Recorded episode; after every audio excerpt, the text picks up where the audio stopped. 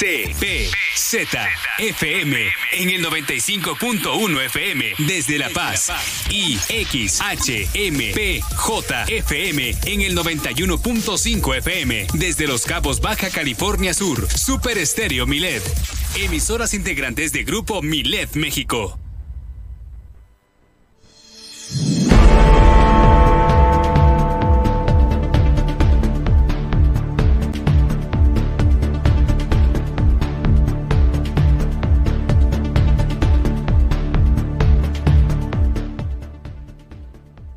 Las noticias al momento aquí en Super Estéreo Milet. La Secretaría de Marina informó sobre este decomiso de 3 toneladas de cocaína y 5 mil litros de combustible. También han regresado a las aulas 73 mil alumnos aquí en Baja California Sur. Son 725 escuelas de nivel básico las que ya están siendo ocupadas. Ciudadanos se manifestaron en las oficinas de Conagua para exigir la destitución de su titular, el titular de la dependencia, Julio César Villarreal Trasviña. Dicen en sus pancartas que hay desastre y corrupción. Irán hasta la mañanera para poner su queja. También le voy a tener esta historia sobre la mamá y un tío que mantuvieron a una joven encerrada durante 40 días. Esto es inaudito. En unos momentos más los detalles de esta información. También instala el gobierno del estado el Consejo Consultivo de Turismo a través de este organismo. Se van a intensificar las tareas de promoción y de desarrollo turístico. También estará capacitando la Comisión, la Coordinación Nacional de Protección Civil a funcionarios de los municipios de Baja California Sur. El lunes, eh, hoy es un lunes estadístico y Ramón Zúñiga Angulo nos tiene, eh, claro, los números exactos para que eh, usted eh, tenga los datos que se están generando aquí en Baja California Sur por parte del INEGI. En unos momentos más va a estar aquí en el estudio. Conductores de Uber también se manifestaron, pero en Los Cabos, allá en las calles de Los Cabos, están refiriendo persecución por parte de las autoridades. Pero ya esto ya, ya está tronando allá en el municipio. También van a instalar un comedor en Cabo San Lucas para estudiantes de escasos recursos. Se trata de un proyecto a cargo de la Asociación Civil en memoria del recuerdo así es como se llama. Guillermina de la Toba, nuestra corresponsal allá en Los Cabos, nos va a platicar sobre las modificaciones que le deben de realizar o le van a realizar al corredor turístico de Los Cabos. Esto por el aumento de los accidentes automovilísticos. Esto lo refiere el Colegio de Arquitectos. También la SCT está pasándole la papa caliente a los ganaderos en la carretera por esta responsabilidad que tienen por el ganado suelto y los accidentes que este genera. Con esto vamos a iniciar este día aquí en Milet Noticias, Baja California Sur.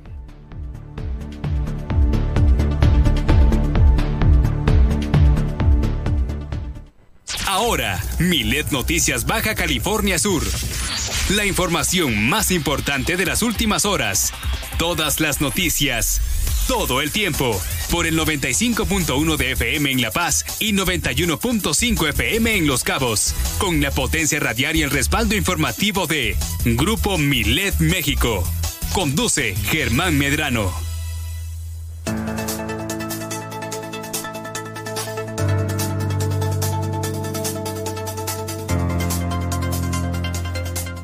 Y en este momento hacemos contacto con nuestra estación hermana allá en el municipio de Los Cabos para llevarle a usted 120 minutos de información con lo más importante que se está generando aquí en nuestro estado. Esto es Miles Noticias Baja California Sur.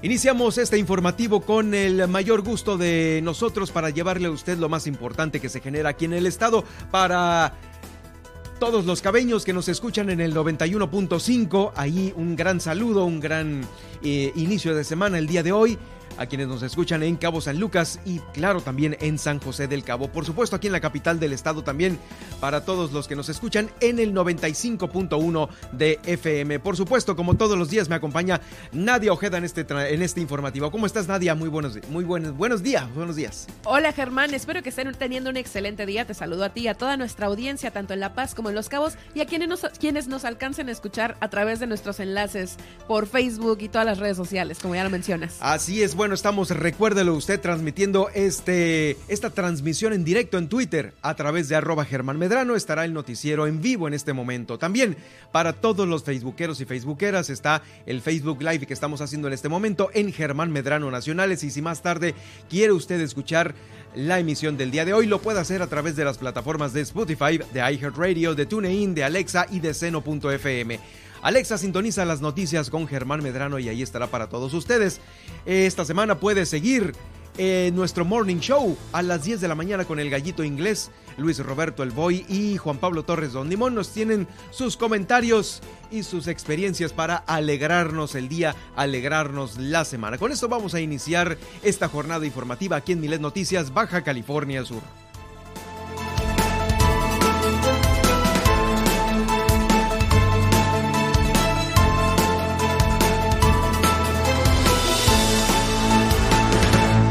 Nadia Ojeda, mm, pues eh, llévanos de la mano para ver qué es lo que sucedía hace algunos años en este viaje al pasado que nos tienes como todos los días. Claro, iniciemos el viaje al pasado como lo, bien lo mencionas y es que el 21 de febrero, pero de 1861, el presidente Benito Juárez expulsa al embajador español Joaquín Pacheco por interferir en la política mexicana. Pues ahí está una. Ya no digo, porque luego los españoles nos van a pedir eh, que, que disculpas, ¿no? Así es. Y de aquí nos vamos a 1910 y es que se funda la Cruz Roja Mexicana, la cual cumple este día 112 años de su fundación en nuestro país. Y pues cabe mencionar, o más bien recordar, que la Cruz Roja Mexicana es una institución sin fines de lucro que presta servicios de auxilio a la población que se encuentra en riesgo en todo lo largo y ancho de México. Sí, una gran labor que hacen para cuando alguno de nosotros ocupa los servicios de emergencia, los servicios de traslado, ahí están siempre acudiendo al llamado en la medida de las posibilidades, porque sabemos que eh, como es una eh, institución, pues mm, sin fines de lucro, altruista 100%, depende de muchos donativos de gobiernos, eh, de los tres niveles de gobierno y a veces pues no hay, no hay dinero que alcance para las unidades, para los medicamentos, para pagarle, eh, porque pues no es ya gratis, aunque en muchas, en muchas veces sí es, a los eh, conductores, a los paramédicos, siempre tiene que haber ahí, claro, un, un extra, una gran labor que hace la Cruz Roja en todo el país. Y esto viene desde desde 1900, ¿o cuándo? Desde 1910. A 1910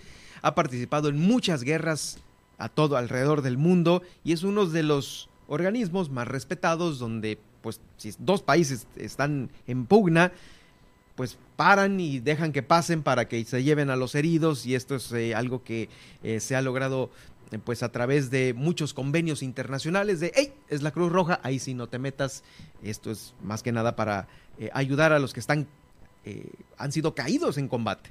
Sí, por ello les extendemos un gran abrazo y una felicitación. Y si está en nuestra medida apoyar a esta, funda esta organización, pues a, hacerlo. De aquí nos vamos a 1960 y, 1960 y es que en el balneario balneario Viña del Mar en Chile, se inaugura el primer Festival Internacional de la Canción de Viña del Mar, el cual es el mayor y más conocido festival de América Latina, considerado el principal del continente americano. El Festival de los Festivales ya se han presentado numerosos cantantes y artistas mexicanos y se han llevado también por ahí esta premiación o esta presea eh, que otorga el público. Justamente ha habido grandes presentaciones y también unas no tantas, eh, pues sí ha sido también eh, muy famosa, ¿no? Por ese tipo de, pues el resultado, ¿no? Que, que, tiene, que obtienen los artistas en este escenario ya mencionado y pues bueno, un día como hoy se funda este gran festival. Es Viña del Mar. Viña del Mar, así es. Y aquí nos vamos a 1999 y es que fue aprobado en la Conferencia General de la UNESCO el Día Internacional de la Lengua Materna, precisamente para resaltar la importancia de la diversidad cultural y lingüística para las sociedades sostenibles. Eh, se inició una agenda aquí en nuestra ciudad por, en conmemoración a este día. Justamente lo agregaron a, la agenda cultural. Hoy se van a llevar una serie de pláticas en el Museo de Antropología e Historia. Y pues bueno, esto es muy importante porque ya se han perdido muchas de estas lenguas o no se sigue, eh, digamos, la práctica, ¿no? O el diálogo no mediante ellas. Exactamente. Entonces, pues bueno, por eso se funda este día y Se ha perdido también con, con parte de la alfabetización, ¿no?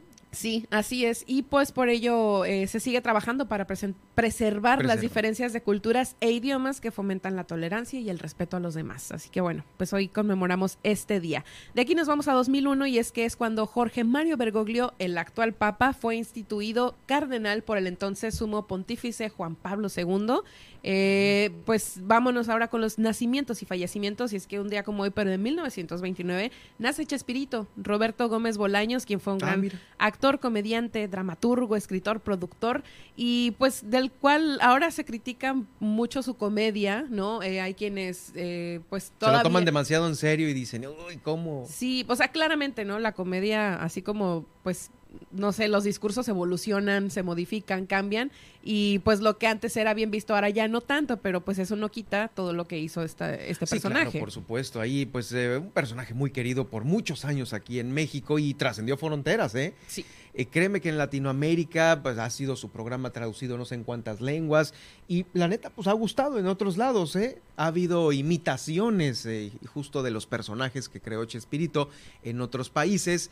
Eh, eh, trascendiendo fronteras. Trascendiendo fronteras, justamente. Y con esto, pues terminamos o finalizamos la vuelta al, perdón, el regreso al tiempo. El regreso al tiempo, el viaje al pasado. bueno, muchas gracias, Nadia. Nos saludamos en unos momentos más para la tendencia y las principales de los diarios, etcétera. Por supuesto, el clima también para esta semana. Miren, eh, lo platicaba en la mañana, en, iniciando la emisión de las 7 de la mañana se dio a conocer que la Secretaría de Marina, a través de la Armada de México, en funciones de la Guardia Costera, aseguró tres toneladas de cocaína y cinco mil litros de combustible cerca del municipio de Los Cabos. Según informes oficiales, el primer operativo se llevó a cabo eh, hace unos días tras una persecución vía aérea y marítima. Estuvo de película esto contra una embarcación de doble motor fuera de borda. Ahí van correteándose. Esta embarcación traía a bordo 107 bidones llenos de combustible con aproximadamente 5 mil litros de gasolina. ¿Se imagina usted esta persecución? Es prácticamente de película. Además, otros 20 bidones más vacíos. Estos bidones son, pues, no sé, los, botes que son para guardar el combustible. Eh, una patrulla interceptora fue la que llegó con ellos aseguró el navío y su contenido. Este aseguramiento se realizó a 168 kilómetros al sur de Baja California Sur, en aguas eh, de los litorales de nuestro estado. Fue remolcada a Cabo San Lucas para los debidos procedimientos. Otro operativo más se llevó a cabo eh, por parte de la Secretaría de Marina allí en el municipio de Los Cabos, donde aseguraron otros 300 litros más de combustible y aquí sí, 3.004 kilogramos de cocaína, 3 toneladas de cocaína. Con estas acciones, un total de 6 personas fueron aprendidas para eh, asegurar estos 5.000 litros de combustible y también estos 3 eh, toneladas de cocaína. Es un duro golpe al crimen organizado eh, que eh, pues dieron dieron ahí en nuestros litorales. Sabemos que pues son enormes, extensos los litorales que rodean a Baja California Sur y vamos para hacer una persecución vía aérea y marítima. Créame que fue una gran labor de eh, los elementos de la Secretaría de Marina para que pues bueno, desde aquí el reconocimiento a su labor a este riesgo que se expone en este tipo de operaciones todos los días para evitar que eh, pues siga creciendo el crimen organizado tanto en los litorales como también en tierra. Una felicitación para todos los que participaron en esta operación. Vamos a más información. Mire, cerró la semana, cerró la semana y eh, se registraron en los cinco municipios de Baja California Sur una asistencia aproximada de 73 mil alumnas y alumnos que ocuparon 725 planteles de nivel básico. Esto lo dio a conocer la Secretaría de Educación Pública aquí en Baja California Sur. El regreso a las escuelas se realizó acatando estrictos protocolos sanitarios y generando certidumbre también entre los padres, madres de familia o tutores. Esto refleja lo importante que es esta relación porque como le decía la semana pasada, es una tranquilidad eh, el que ya estén ahí y el que también no se estén presentando brotes dentro de las escuelas. ¿Por qué? porque se sigue promoviendo, se sigue promoviendo el uso correcto de cubrebocas, el lavado frecuente de manos, la sana distancia, el trabajo en los espacios ventilados, el uso de gel, eh, pues todo entre estas eh, medidas preventivas.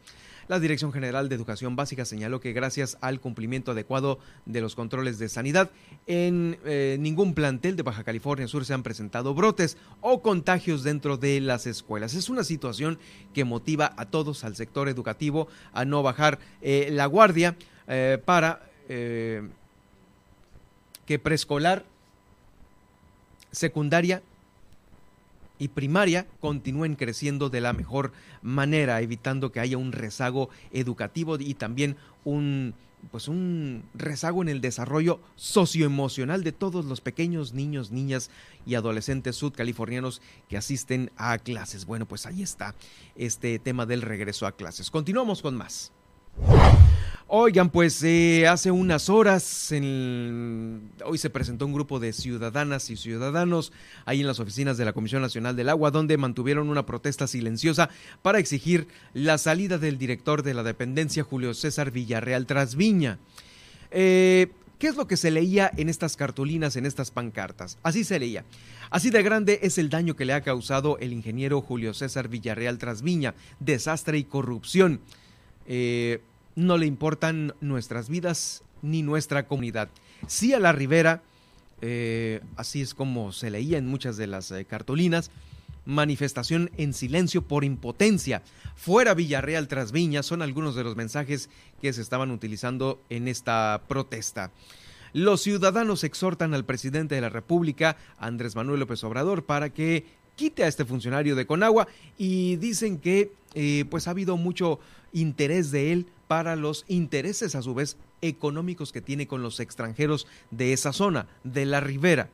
El desarrollo irregular de Costa Palma, ahí en el poblado de la Ribera, es un claro ejemplo de esta irregularidad que, que desde su inicio hubo permisos correspondientes a lo construido sobre un arroyo, poniendo en peligro a los habitantes de la Ribera, de Santa Cruz y de Cabo Pulmo.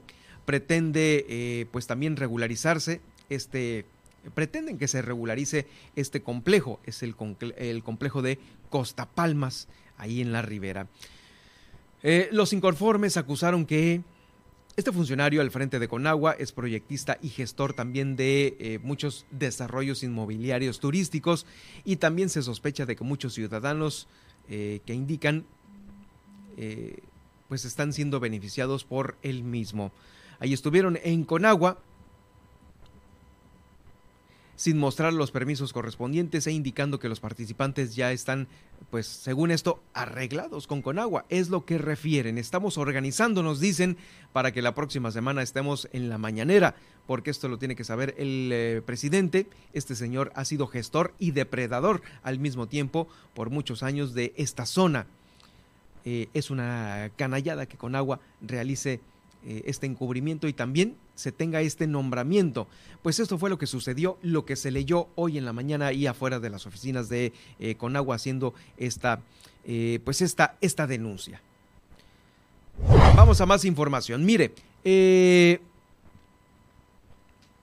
escuche usted esta historia que le tengo. Resulta que este fin de semana se viralizó también un mensaje que fue emitido por una joven, por una joven de nombre Fernanda N. Ella tiene 19 años de edad y está acusando hasta a su propia madre y a un tío de hostigamiento y también de privación de su libertad de manera violenta durante los últimos 15 días. Según fue privada de su libertad aquí en La Paz y en San José del Cabo. El día 11 de enero fue alrededor de las 11 de la noche cuando fue la última vez eh, que me vieron los demás. Porque pues estaban hostigando a mí y a mi novio. Las personas eran mi mamá Dulce N y Fernando N, mi mamá y mi tío. Fueron a casa de mi novio a amenazarlo y a toda su familia también. Esto se informó por la publicación de esta joven que realizara recientemente y, la que se hiciera viral también.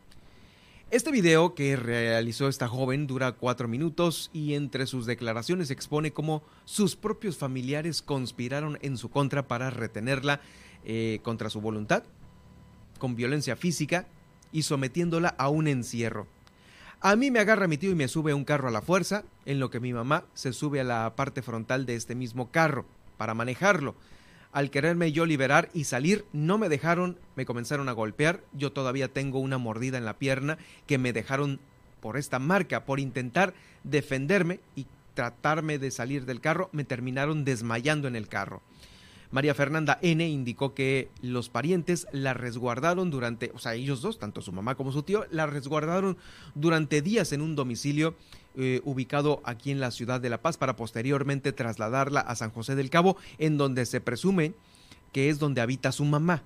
De esta manera fue su pareja sentimental quien alertó a las autoridades de, la, de su desaparición o sea, el novio de esta joven, la que estaba privada de la libertad, fue la que alertó a las autoridades. Por lo que la Procuraduría General de Justicia del Estado el día 26 de eh, enero fue donde cuando se activó esta alerta Amber en su búsqueda. Me tuvieron un mes y medio encerrada. Los últimos tres días yo pude contactar a mi novio y pudimos armar un plan para poder escaparme de ahí. Por razones de seguridad, yo ya estoy fuera de la ciudad, tuve que cambiar mis números de teléfono y todo. Finalmente esta joven detalló que por la desaparición su novio ya ha sido también amenazado varias veces debido a las especulaciones en su contra en las que planeaba pues eh, pues obviamente este escape es una situación lamentable de la cual ella logró zafarse y logró eh, poner en redes sociales este video viral. Imagínese usted, sus propios familias, pues en quién se puede confiar ahora en estos días, ¿no? Eh, fue su mamá y su tía quienes está denunciando esta chica Fernanda N de 19 años de edad. Híjoles, con esto, con esto estuvimos eh, este fin de semana aquí en Baja California Sur. pues viendo cómo se viralizaba este, este mismo tema. Vamos a más información. Está instalando el gobierno de Baja California Sur el Consejo Consultivo de Turismo a través de un organismo en el que se intensificarán las tareas de promoción y de desarrollo eh, turístico. Eh, esto es muy importante porque este Consejo Consultivo va a tratar de regular todo lo que a publicidad se refiere, estrategias de turismo, cómo atraerlo de una mejor manera. Eh, está encabezado por el gobernador del estado, por la secretaria de Turismo aquí en Baja California Sur, y un representante del Congreso, quien es el, el encargado, el presidente de la Comisión de Turismo, las alcaldesas y alcaldes de los cinco municipios de Baja California Sur, al igual que representantes de las delegaciones federales, así como de los fideicomisos de promoción turística e integrantes de la iniciativa privada. Vamos a escuchar a Maribel Collins, secretaria de Turismo, en esta, la instalación del Consejo Consultivo de Turismo de Baja California Sur. Es un órgano donde nos permite dialogar, enriquecer las políticas públicas encaminadas a lograr un desarrollo integral de la actividad turística del Estado.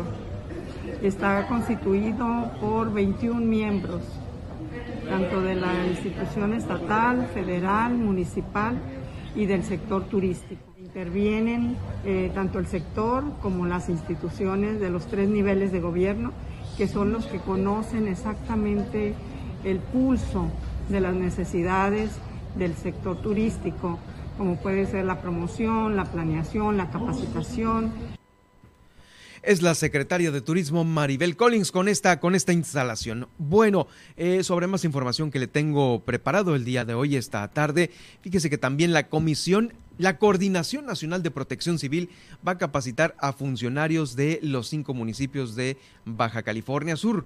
Eh, ¿De qué se trata esto? Mire, el gobernador del estado estuvo platicando justo allá eh, con en la, Coordinación Nacional de Protección Civil para aterrizar este tipo de eh, de pláticas y de capacitaciones para dar una mejor gestión cuando se necesita una respuesta pronta por parte de los organismos, tanto estatales como municipales de protección civil, que se haga más eficiente eh, su labor ante futuras contingencias que seguramente vamos a tener en este 2022.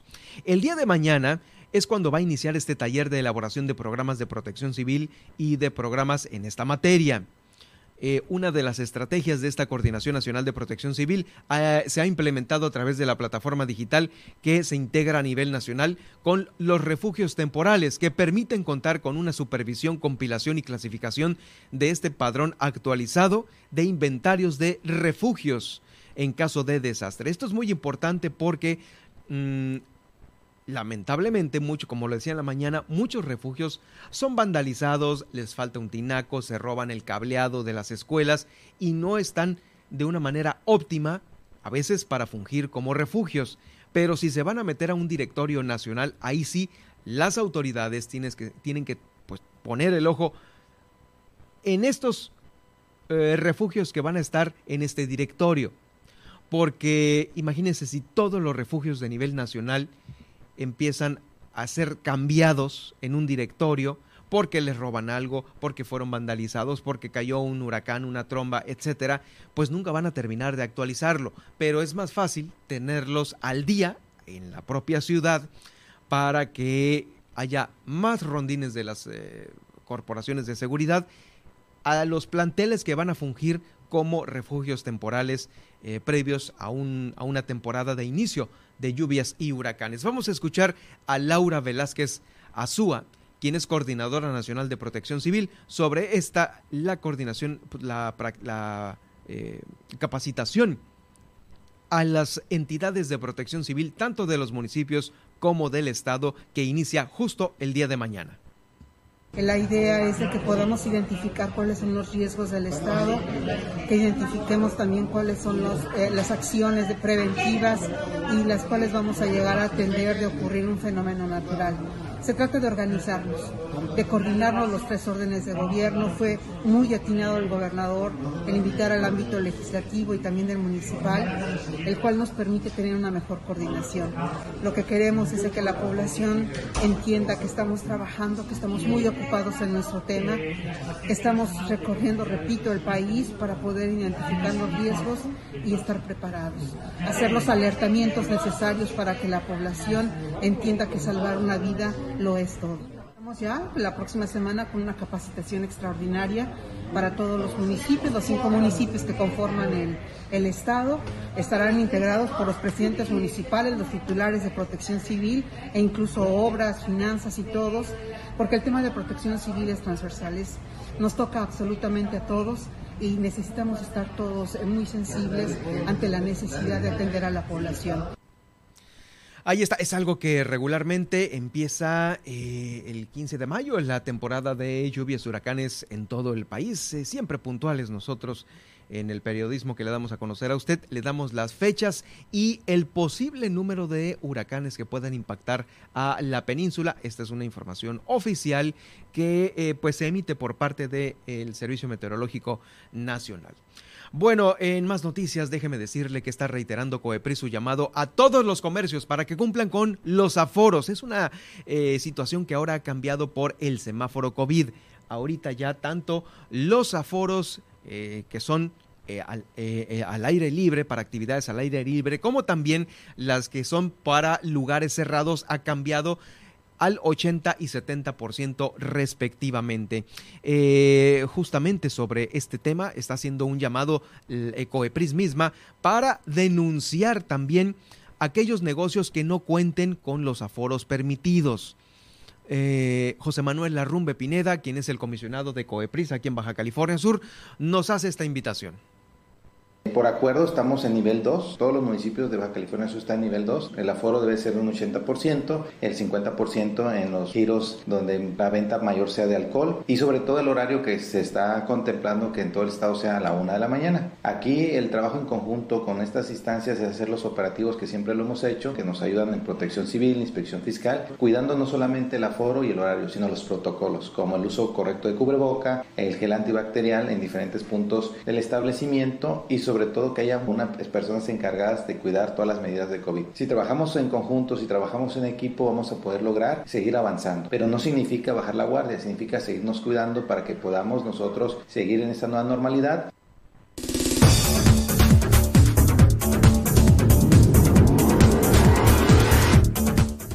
Vamos a una pausa y de regreso aquí en este estudio. Vamos a platicar con el encargado del INEGI aquí en Baja California Sur sobre la encuesta nacional de ocupación y empleo, los datos de interés eh, que pues siempre se ocupan tanto en el periodismo como a usted mismo. Está con nosotros de aquí en el estudio Ramón Zúñiga Angulo, quien es el encargado del INEGI aquí en Baja California Sur. Por supuesto, también voy a regresar con Nadia Ojeda y lo que nos depara para el clima durante el resto de esta semana, al igual que también el recorrido más adelante que hacemos por los municipios de Baja California Sur. Y hoy es un lunes de nutrición con Almarolena Ruelas cómo leer las etiquetas. ¿Usted sabe leer una etiqueta eh, cuando va al súper y hace eh, pues las compras? Con esto nos vamos a regresar después de esta pausa aquí en Milet Noticias Baja California Sur.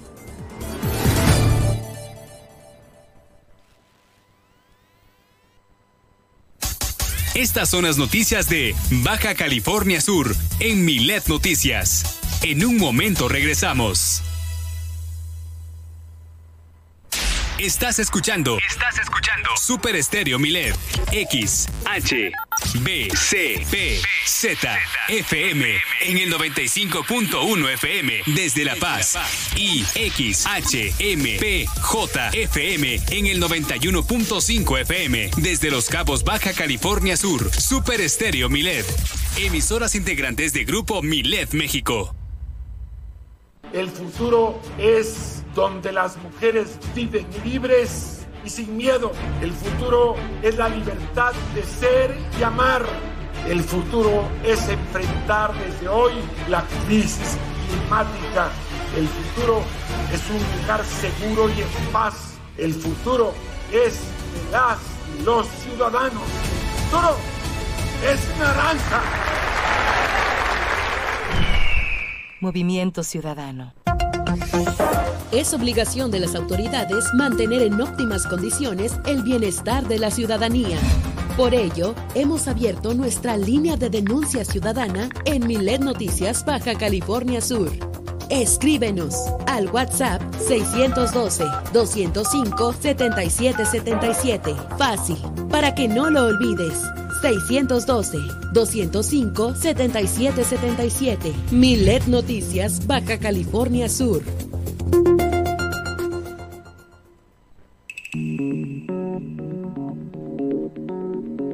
Continuamos en Milet Noticias, Baja California Sur.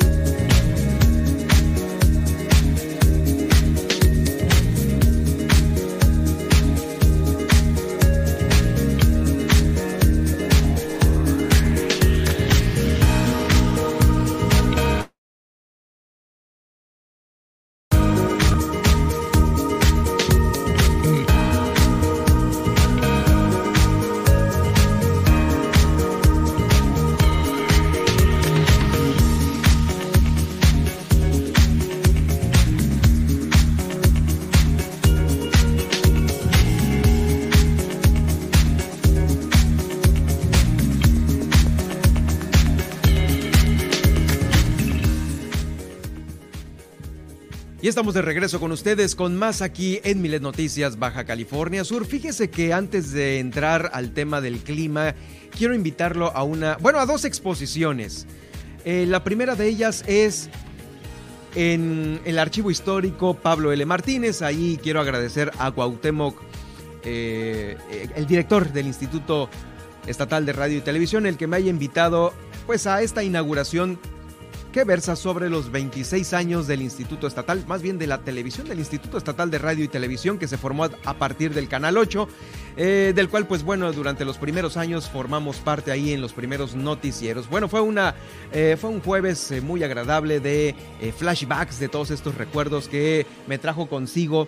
pues el, el ver a compañeros de la televisión de aquellos años, ¿no? Viera usted las historias que recordamos ahí para lo que ahorita se hace con un teléfono, con un celular, mandar información, mandar un video híjoles, antes era algo kilométrico, eran unos cassettes pesadísimos, con una cámara también muy pesada, otra videocasetera que iba colgando eh, a la cintura. Y después de que se grababa, se editaba. Y después de que se editaba, se tenía que ir un cuate corriendo de la ciudad de La Paz, agarrar carretera al norte. Y donde estaban las torres, pues este. Eh, ya rumbo al valle, ahí estaba la antena de Imevisión, la cual pues era también eh, pues un, comodato en la señal para cortar y que los noticieros entraran aquí a la ciudad de La Paz. Eh, así era como antes teníamos todos los o tenía, ¿no? Yo no, a mí no me tocaba ir a dejar ese condenado cassette, imagínese.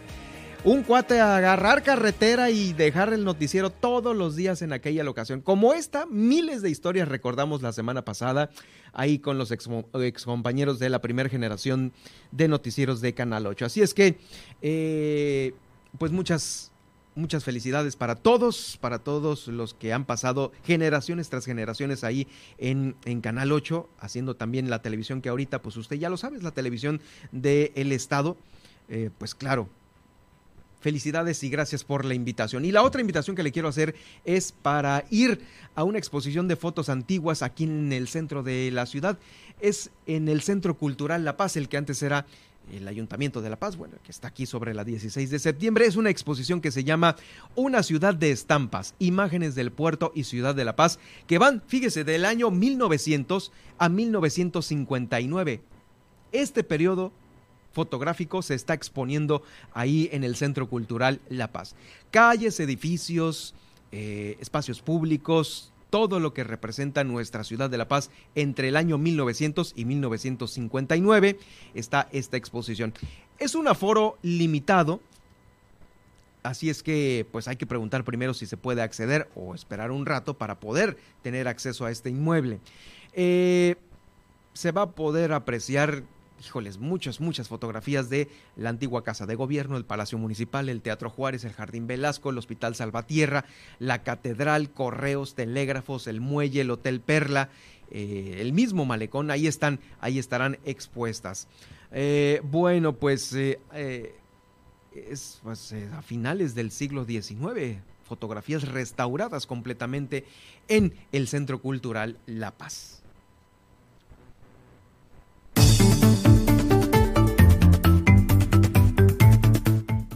Ahora al clima, cómo nos va a recibir este inicio de semana nuestro clima aquí en la ciudad de La Paz y también en las localidades más importantes y la conectividad que tiene nuestro estado con otros destinos. Con Nadia Ojeda a continuación.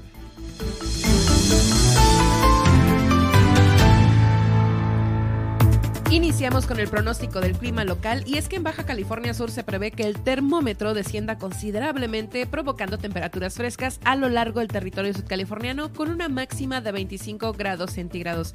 Y justamente en la capital del estado se pronostica que se sienta un descenso importante de temperaturas comparado con el día de ayer que pues se sintieron hasta los 31.2 grados centígrados como máxima. Si nos llegó el calor, eh, pues por lo tanto hoy tendremos eh, una máxima de 25 grados centígrados como ya les había comentado y en la mínima 15 grados centígrados, eh, además de intervalos nubosos durante el día y vientos de 20 kilómetros por hora. De aquí nos vamos al destino turístico de Los Cabos y es que se espera que se mantengan temperaturas parecidas a las del domingo, con un termómetro marcando no más de 24 grados centígrados, con mínimas de hasta 19 grados centígrados, acompañados de una atmósfera mayormente despejada durante el día y vientos de hasta 35 kilómetros por hora. De aquí nos vamos al clima nacional y es que esta última semana de febrero va a ser muy calurosa y ventosa en la República Mexicana, lo cual pues como ya les venía... Calurosa y ventosa. Sí, lo que les venía comentando, ¿no? Es típico de este mes de febrero mm. y sin embargo, aún así, el aire polar aún podría llegar generándose cambios de presión atmosférica con vientos eh, severos. Los contrastes meteorológicos eh, pues que ya se habían mencionado se van a ir acentuando eh, con calores pues más fuertes en las regiones del occidente, del centro, del sur y sureste, mientras que en el norte las temperaturas siguen con valores bajos y básicamente esta situación prevalecerá de 3 a 5 días con eventos extremos de viento y un tanto caluroso lo normal, así como algunas nevadas en la frontera de Estados Unidos.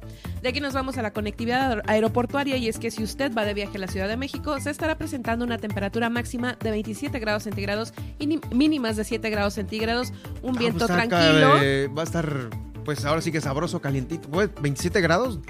Y sin lluvias. Y sin lluvias. Mejor aún. Así que, pues bueno, si van por allá, llévense ropa ligerita, pero también que los abriguen. No vaya a ser que nos agarre la temperatura baja. De acá nos vamos a Monterrey, Nuevo León. Y es que este lunes, Monterrey y su área, área metropolitana eh, tendrá temperaturas de hasta 33 grados centígrados y se pronostica una tarde parcialmente soleada, brumosa y calurosa.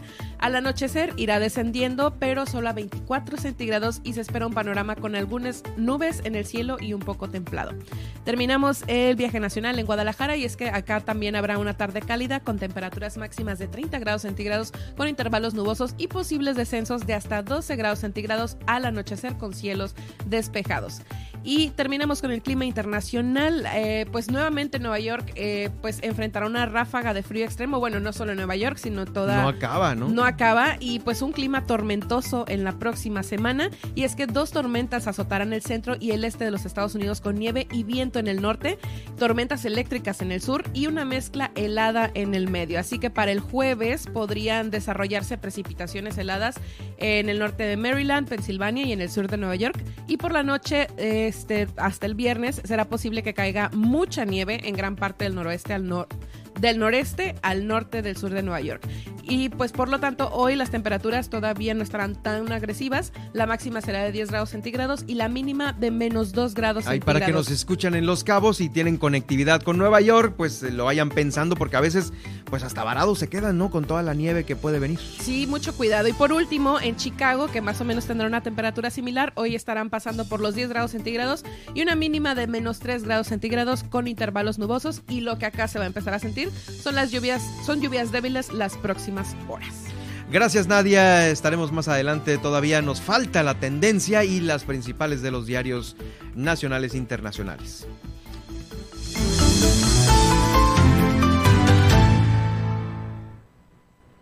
Escríbenos a través de WhatsApp al 612-205-7777 y guárdanos en tu lista de contactos.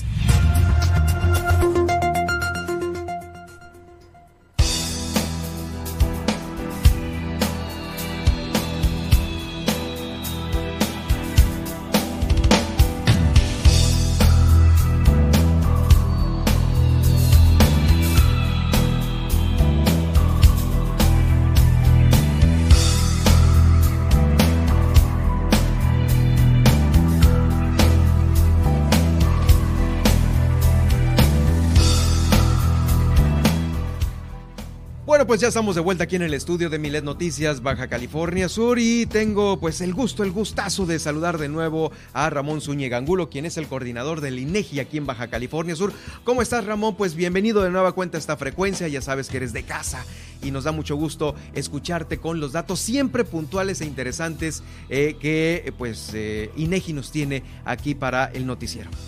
Contrario, Germán, un verdadero placer estar contigo, acompañarte en estas instalaciones. Me habías comentado y tengo la oportunidad de estar aquí. Un saludo para todos los que nos escuchan y atento, Germán, efectivamente. Sí. Traemos información que prácticamente la dimos a conocer el viernes de la semana pasada y que tiene que ver con un, un proyecto, Germán, que de manera periódica levantamos en la institución y el, cual considero que es importante darle el espacio por lo que representa y la información que nos genera. Estamos hablando de la encuesta nacional de ocupación y empleo. Es un proyecto que es tradicional dentro de la institución. Es un proyecto que nos lleva en campo todo el año, ¿sí? Y que generamos resultados trimestrales de este proyecto como tal. Los resultados son a nivel estado, pero también a nivel de localidades o de ciudad de interés, que en este caso es La Paz. Y los datos okay. que nos arroja son sumamente importantes. Generalmente la gente lo ubica, Germán, por la parte de la desocupación. El saber cuántos están desocupados o cuánto es la estimación. Pero el proyecto como tal nos permite conocer algo que para mí siempre ha resultado muy interesante y que tiene que ver con conocer cómo está la estructura de esa gente que está trabajando y también conocer algunos datos de la gente que en ese momento está desocupada porque nos permite ver cuál es la demanda que hay de la fuerza de trabajo, uh -huh. pero también quiénes están esperando esa oportunidad para trabajar. Y Baja California Sur sale muy bien posicionado, Germán. ¿eh? ¿Por qué dices que sale bien posicionado? Mira, de hecho te comento que dentro de los resultados, Germán, en la población económicamente activa, que es aquella que considera la población que está ocupada, pero también aquella que está desocupada, en edad de trabajar, recordemos que nuestro... O sea, la económicamente activa, la que regularmente decimos, ¿es también la que está desocupada? Sí, por supuesto, es población que está en condiciones de trabajar, que a lo mejor en ese momento, cuando nosotros fuimos a realizar la encuesta, no estaba o a la semana inmediata anterior no tenía un trabajo como tal, pero es gente que está en el mercado, que está buscando esa oportunidad de trabajar. Y partiendo de. Entonces, nada más para que quede claro con la. Per, discúlpame que te interrumpa. La que no es económicamente activa, ¿quiénes son? Es, por ejemplo, amas de casa, eh, jubilados, estudiantes, forman parte de esa población no ah, económicamente bien, activa. correcto. Un, un desempleado puede ser económicamente activo porque está buscando. Exactamente. Ah, está, está, en condiciones de, ante una oferta, el poder precisamente incorporarse a la vida laboral. y a las estadísticas, por supuesto, de la económicamente activa. Eh, ahora sí, continúa. Entonces, en este proyecto, Germán, nos permite ver cuáles son los resultados en esa, en esa desagregación. Y nos da datos muy importantes. Por ejemplo, te comento, voy a hacer referencia a la información del último trimestre del 2021, que es la más reciente, y su comparativo con la del mismo trimestre del 2020 Aquí en nuestro estado, en esa población económicamente activa, estamos hablando de que hubo un incremento de, pasamos de 425 mil personas a 429 mil en esa condición de población económicamente activa. Si nos vamos a la ocupada únicamente, Germán, fue de 418 mil personas en este último trimestre. Es decir, hubo un aumento de más de 15 mil personas que entraron a la parte ya de la actividad económica como tal, como ocupar. A laborar, sí. Exactamente. Algo bien importante, generalmente escuchamos o se escucha el término que somos un estado con vocación netamente turística. Este proyecto nos permite también identificar dónde está, qué sectores son y a qué actividades donde hay mayor concentración de esta población ocupada. Te doy unos datos. Dentro de las actividades del sector terciario, que es precisamente donde entra turismo, pero también comercio, hubo un aumento de 17 mil ocupados en comparación con el, trimestre, el último trimestre del 2020. El mayor impacto, Germán, lo tuvimos en los restaurantes y en los servicios de alojamiento, con más de 9 mil personas que se incrementaron. Le sigue el comercio con 5 mil personas. Es decir, de estas 17 mil, 14 mil están en los rubros de restaurantes y servicios y, comercios. Ah, bueno, comercio. E, eso ya nos permite identificar o realmente ver en un nivel de mayor profundidad que si bien es cierto, somos un estado con vocación turística, realmente estas actividades son las que marcan la pauta en cuanto a la ocupación del personal. Servicios, restaurantes y el comercio. Servicios, restaurantes y comercio en ese orden ahí Así es. Algo importantísimo es, también nos preguntamos, el censo económico en, sus últimos, en el último resultado que nos dio, nos decía que 93 de cada 100 establecimientos de Baja California Sur eran micros. Y muchas de las preguntas es, bueno, ¿y los micros a cuántas personas ocupan?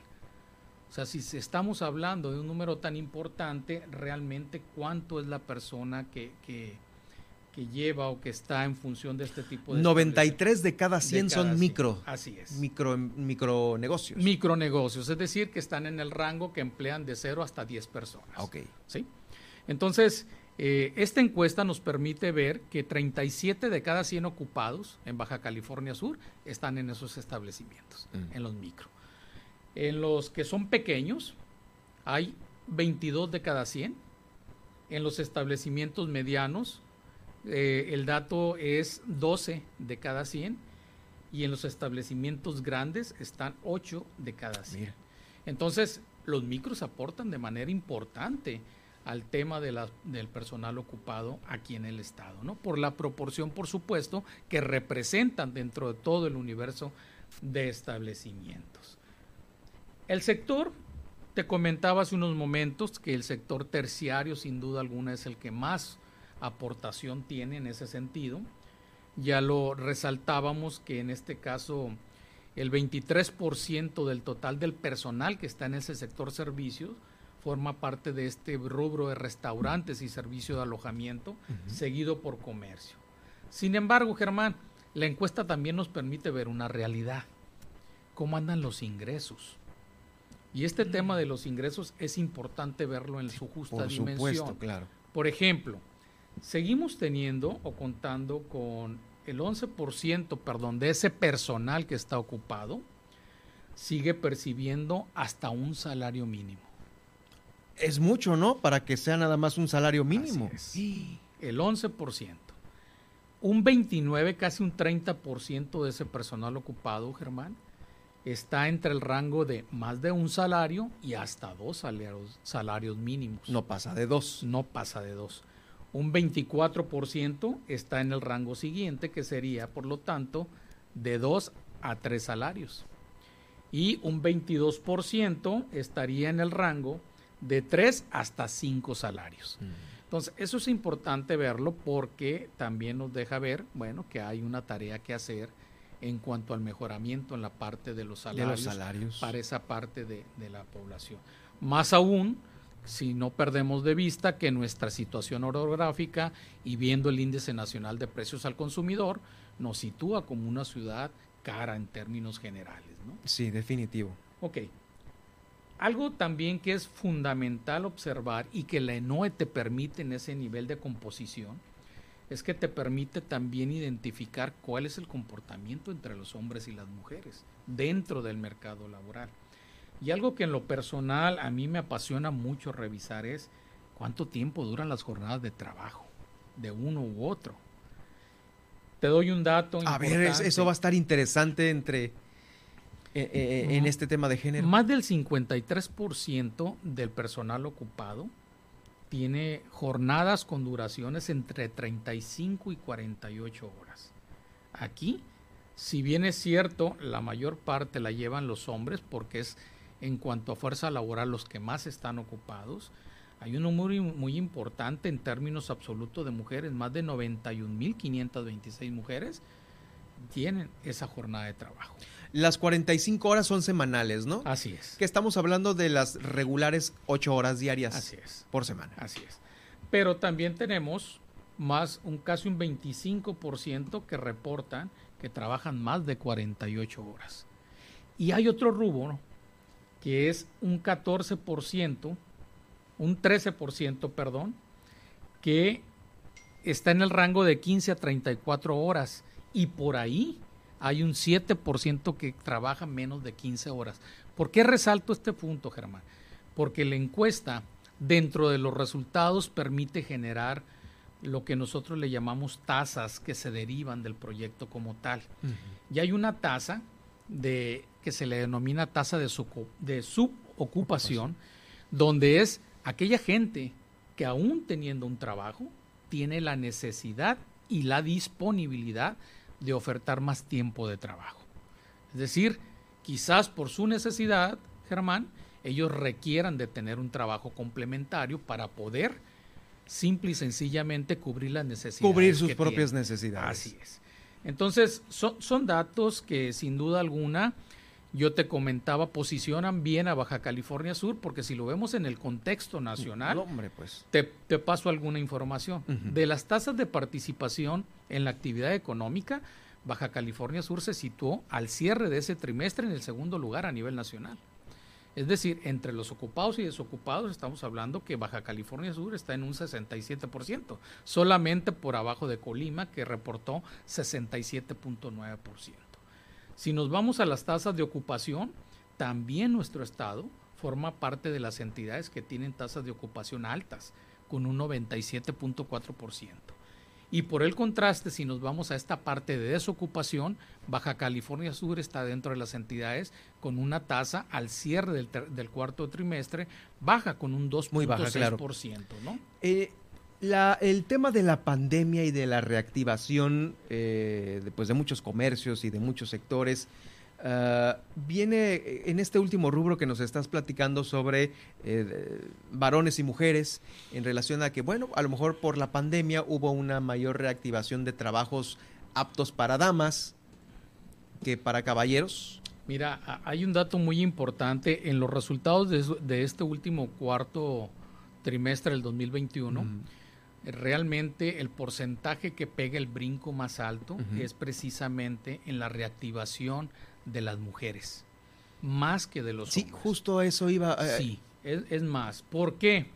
Recordaré, recordarás, Germán, que en uno de los espacios que tuvimos tiempo de platicar, presentábamos el resultado de un estudio que realiza el INEGI, que es la demografía de los negocios. Es decir, saber cuántos negocios después de que concluimos el censo económico, en tiempos que se establecieron. Ah, cerraron, abrieron y... Sí, que nosotros le decíamos demografía porque cuántos se mantienen, cuántos nacieron y cuántos murieron. Murieron, exacto. Y en ese rubro, si recordarás, Baja California Sur era de las entidades que había tenido o que había resentido de manera más fuerte el tema de los cierres de los establecimientos. Solamente estábamos por debajo de Quintana Roo, dos entidades con vocación netamente turística. Pero cuando veíamos incluso cuál, cómo se comportaba a nivel de sexo esta pérdida de empleo y o la afectación del cierre de los negocios, sin duda alguna las mujeres eran las más afectadas. ¿Qué vemos después? Y ahora exactamente. Vemos que las mujeres están nuevamente posicionándose dentro del mercado laboral. O sea, el pico es de que más mujeres están posicionándose de una mejor manera en el campo laboral. Ahorita, el crecimiento que nos arroja este cuarto trimestre eh, del cierre del 2021, el dato que incrementa la ocupación es por las mujeres. Entonces, ¿Será por una, por una, situación de responsabilidad, de responsabilidad, de a lo mejor por madres de familia, que ya ves que el, el sustento, la comida, pues ahí yo creo que tienen mucho que ver en, ese repunte. No, no, es que yo llueva o truene, tengo que salir a chambear haciendo comida o lo que sea, no sé. Recordemos un dato muy importante que nos arrojó uno de los operativos del Censo de Población Germán y que en ese momento te llamó muchísimo la atención, que era que un tercio de los hogares de Baja California Sur está al frente de una mujer. Eso implica ah, claro.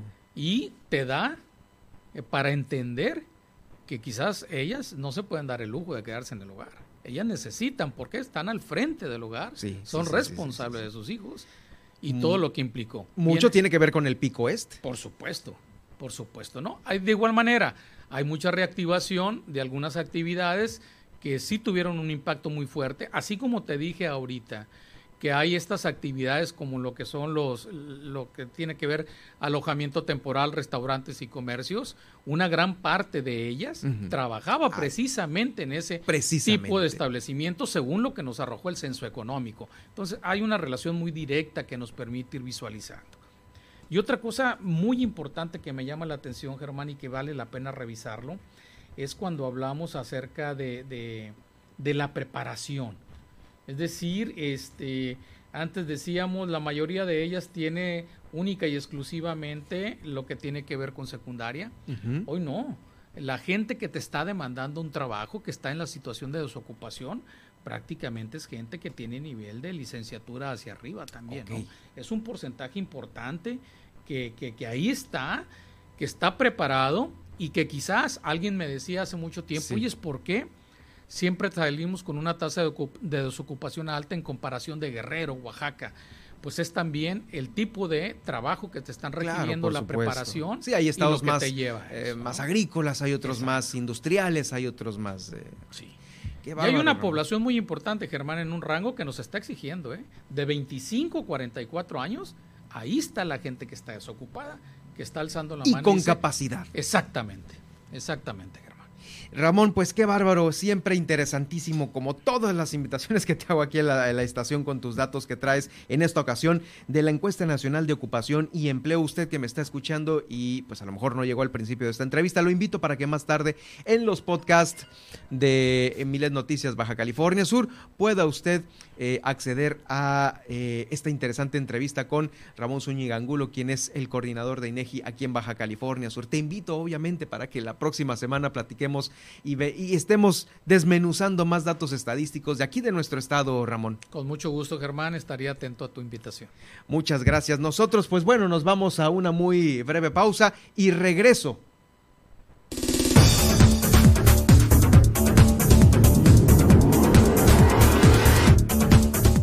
Voy a regresar con el recorrido que hacemos por los municipios de Baja California Sur porque sabe que en Los Cabos conductores de Uber se están manifestando en las calles porque refieren persecución de las autoridades. También allá mismo en Los Cabos van a poner un comedor para estudiantes de escasos recursos.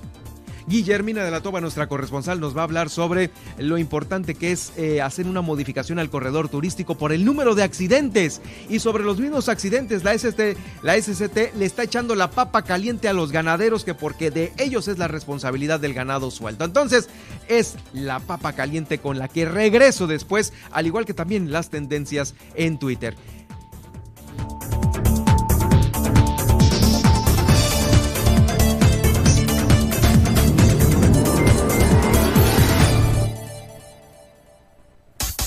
Estas son las noticias de Baja California Sur en Milet Noticias. En un momento regresamos.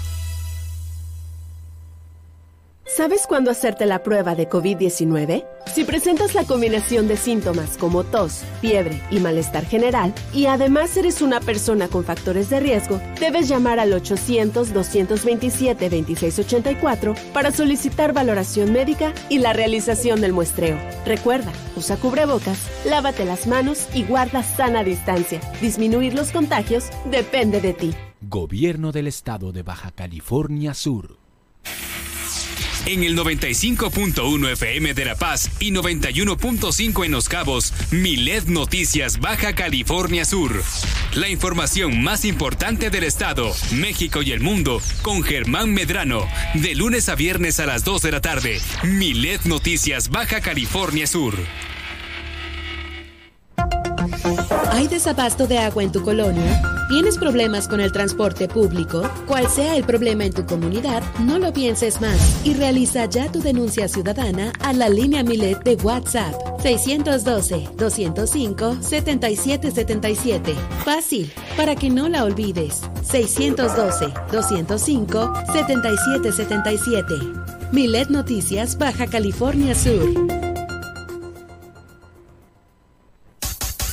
Milet Noticias Baja California Sur transmite en Los Cabos en 91.5 FM y La Paz 95.1 FM.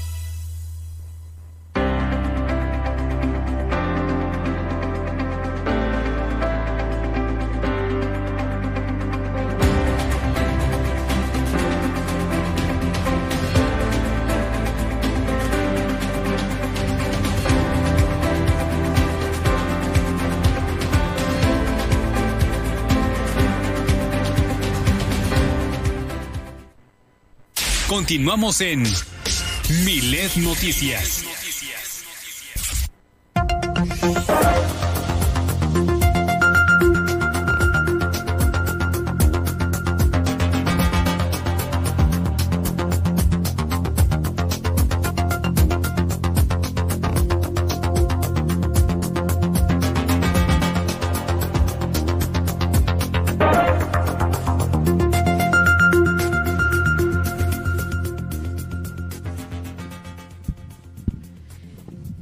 Iniciamos con las tendencias de este día, lunes 21 de febrero, y es que fíjense que por acá eh, se reporta que la Auditoría Superior de la Federación detectó un probable daño a la hacienda pública que asciende a 48 a 48 más de mil millones de pesos. Y bueno, fíjense que los ventiladores que nunca llegaron y personal que no atendió enfermos, eh, pues así se, se, reporta, así lo dice el Sol de México, lo cual es tendencia esta tarde. Y es que, pues bueno, los ventiladores no, en la cuestión de la pandemia no hubo un buen manejo y se está reportando por ahí una gran pérdida y una gran fuga de dinero, a lo que pues el presidente AMLO asegura que las irregularidades detectadas por la ASF precisamente son datos preliminares y se irán a eh, pues el presidente aseguró que en el gobierno federal no hay ladrones, pues ya no es el tiempo de los gobiernos pasados.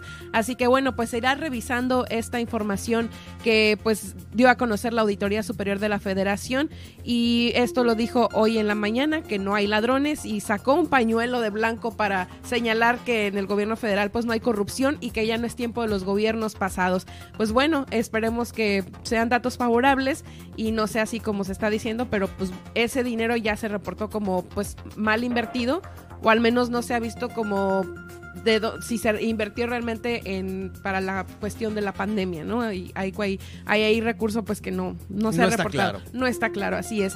Y también pues hoy es tendencia Rusia nuevamente y es que eh, pues por ahí eh, eh, Vladimir Putin pues declaró que hay unas ahí unas asociaciones cerca de Ucrania que las independiza o que son independientemente de este conflicto a lo cual pues sigue por ahí las tensiones se los digo así tal cual. Putin reconoce la independencia de estos dos territorios separatistas prorrusos y pues ahí sigue aflorando esta tensión que ya se había platicado en semanas anteriores. Pues bueno eso también es tendencia.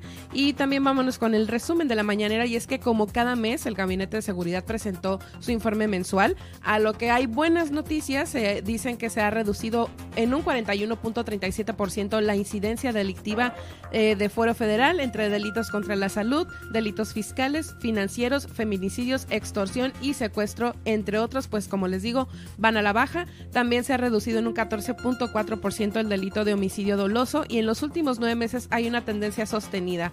El robo a barriles diarios de combustible también ha disminuido en un 94% con respecto al 2018 y pues este así se dio a conocer en la mañanera en la mañanera de hoy. El presidente pues también reiteró que está solicitando al gobierno de los Estados Unidos dejar de financiar organizaciones de oposición, ya que se trata de un acto injerencista esto respecto a lo de la libertad de expresión, que bueno, pues ya diversas eh, personalidades políticas se han eh, señalado al respecto, pero no hay como algo muy claro en cuanto a algo financiero, o sea, pero es una es un comentario del presidente y también hizo énfasis en la importancia de la reforma electoral para contar con organismos verdaderamente autónomos y en la necesidad de la aprobación de la reforma eléctrica. Bueno, pues es que justamente decía el presidente la semana pasada que estaba presumiendo parándose el cuello de que fue una elección democrática donde él ganó eh, las elecciones pues no la legitimó nada, ninguna otra entidad más que el INE.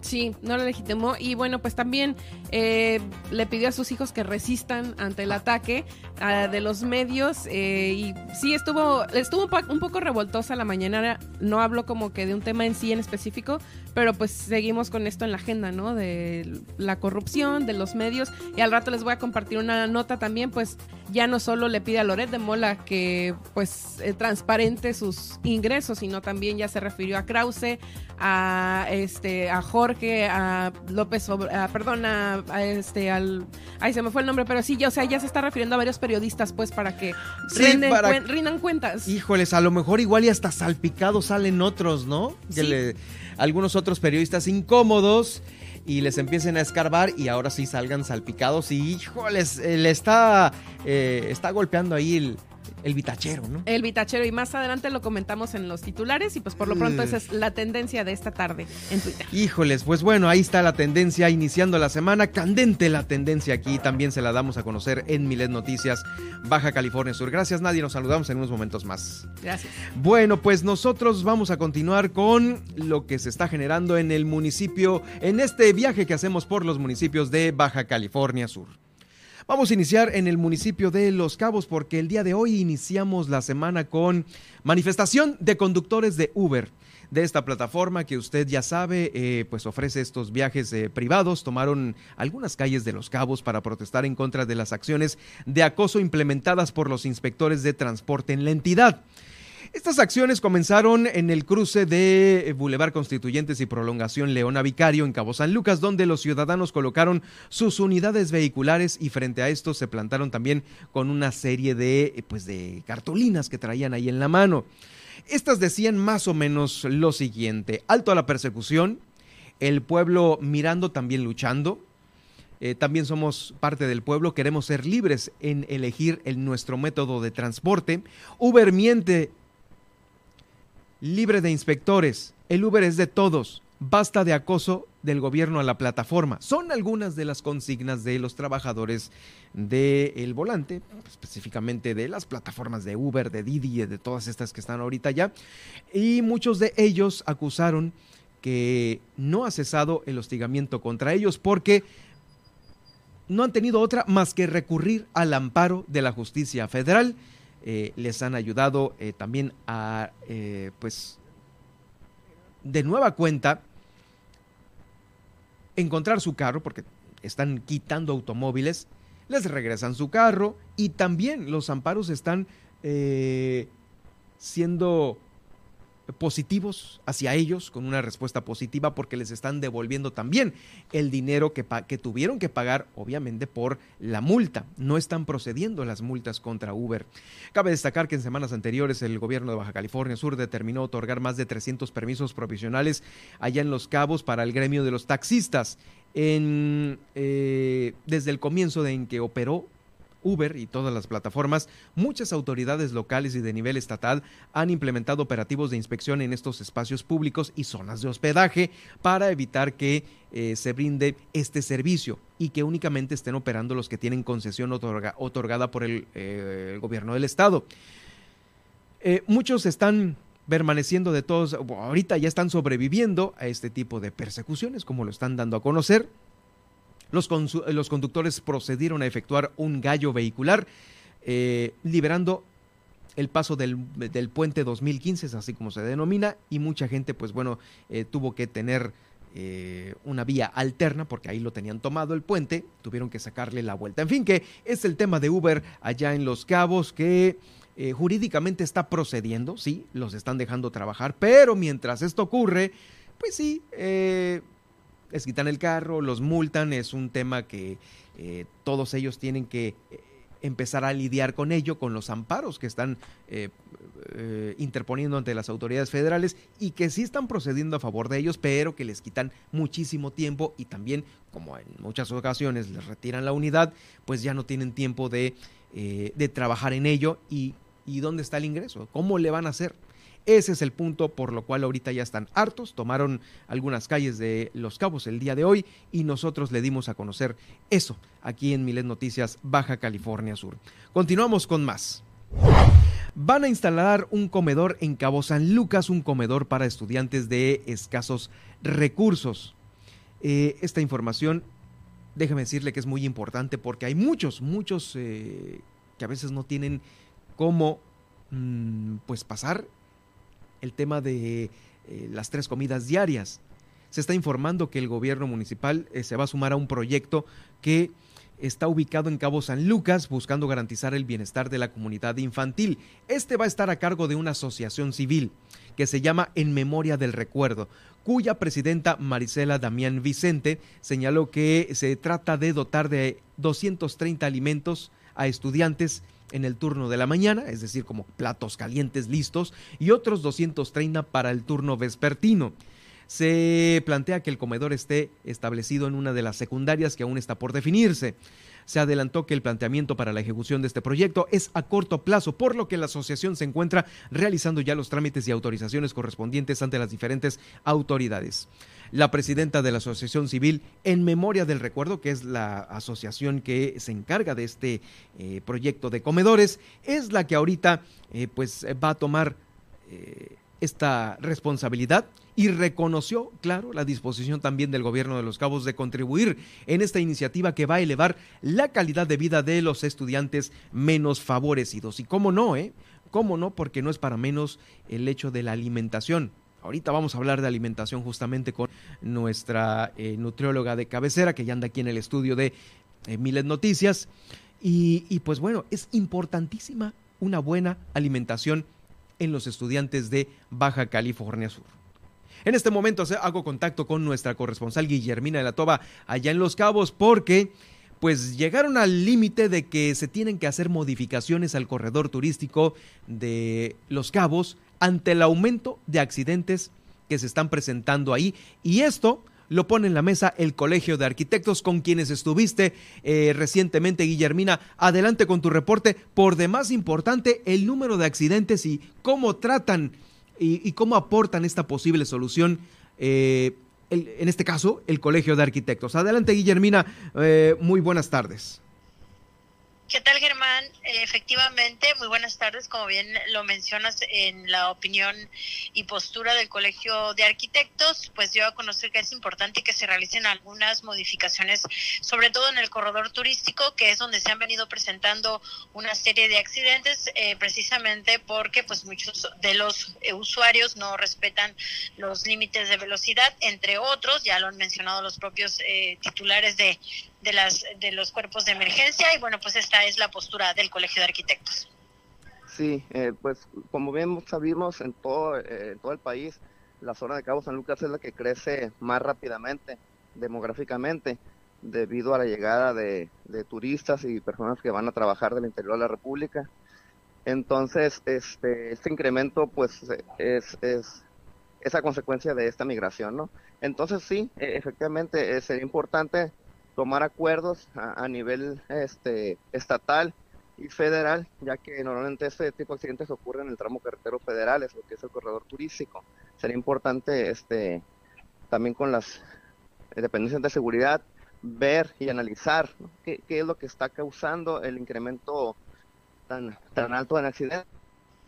Y en más información, precisamente que tiene que ver eh, con los accidentes automovilísticos que ya ha ocurrido, pues es la presencia de ganado en la carretera y en ese sentido el titular de la SCT eh, pues puntualizó que, bueno, pues no es responsabilidad de ellos como eh, quienes tienen las concesiones de las carreteras, pero sí dijo de eh, pues los propietarios de eh, pues de los ganaderos quienes dijo no tienen por qué tener suelto los animales y que están precisamente ocurriendo accidentes a lo largo de la carretera mm, del ganado pues hasta ahorita como lo marca la ley ganadera es responsabilidad del, del ganadero el resguardo de sus animales. A mí directamente ninguna asociación se ha, este, se ha manifestado conmigo, ¿no?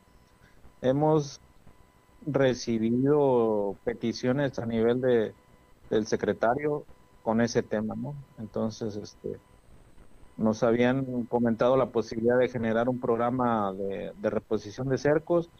Eh, aún no tenemos un dato cuándo pudiera empezar a trabajar con ese tema. el resguardo de los animales es responsabilidad de, del ganadero en las vías de comunicación. Guilla, es un gran problema el que se tiene eh, con el ganado porque al parecer sí, lo mínimo oh, de lo que se tienen que hacer responsables los ganaderos es pues por supuesto tener una cerca y tener un guardaganado para que este no se esté cruzando de un lado a otro de la carretera. Y sí, muchos de estos accidentes que nos has platicado enlace tras enlace y que damos nosotros a conocer aquí en la estación se debe al ganado que pues eh, pasas y la mañana siguiente pues está regado eh, muerto sobre la carretera. Así es, Germán, es una de las situaciones también preocupantes del ganado que, bueno, pues a deshoras andan en la carretera y esto también está provocando, obviamente, aunado todos estos motivos y sectores que les hemos venido platicando, pues también tiene que ver con el ganado en la carretera.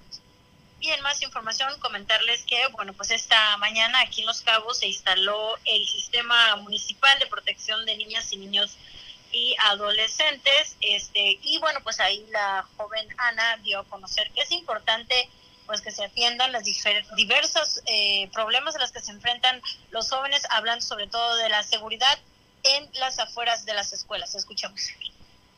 Expongo ante ustedes mi preocupación en tema de la violencia. Derivado de la contingencia que hemos estado viviendo, en las familias existen mayores casos de maltrato.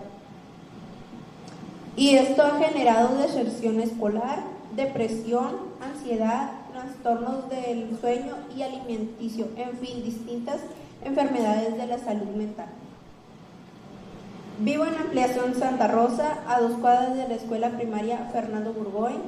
La falta de alumbrado público que se manifiesta. Por ejemplo, en la casa de un vecino se quisieron meter a robar. Las familias temen a salir a jugar a por el alto índice de robos, ya que se ven que personas que están haciendo de sustancias nocivas. El artículo 31 de la Convención de los Derechos del Niño hace mención que todas las niñas y niños tenemos derecho a la diversión, al juego y a la participación en actividades culturales y artísticas. Por esta razón considero que se nos está limitando de nuestro derecho a no poder salir a las calles libremente y los parques, ya que tememos de poner en riesgo la vida. En este momento estamos retomando las clases presenciales y se necesita tanto la sanitización de las áreas como también la seguridad pública en las entradas principales de preescolar, escuelas primarias, secundarias y preparatorias. Retomando el tema de la violencia en las escuelas, hago petición a que se nos brinde la información de los números de emergencia y las instancias a las cuales nos podemos acercar si somos víctimas de cualquier tipo de abuso. Pues es la información, Germán, de este lunes aquí en Los Cabos. Guille, pues bueno, vamos a seguir atentos de lo que surja esta semana. Ojalá ya eh, no haya más accidentes y este, justamente el tema de, eh, pues instalar ya esta, este sistema municipal de protección para niñas, niños y adolescentes también eh, viene a resolver, pues mucho de la violencia y de los delitos que se generan ahí en los cabos. Así es, Germán, de gran importancia para la protección de los de los infantes aquí en el municipio de Los Cabos. Nos escuchamos el día de mañana con más información. Excelente tarde para todos. Gracias. Es Guillermina de la Toba, nuestra corresponsal allá en el municipio de Los Cabos.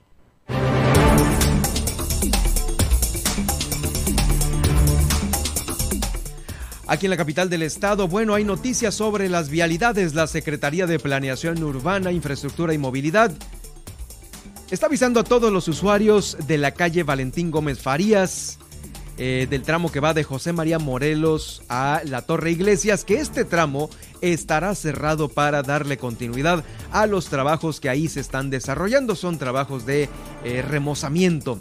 Eh, por el momento, el tránsito local va a continuar accediendo por las vías laterales. Sin embargo, se recomienda que se empleen rutas alternas, como lo es irse por la calle Altamirano o la Ignacio Ramírez para evitar demoras en sus traslados.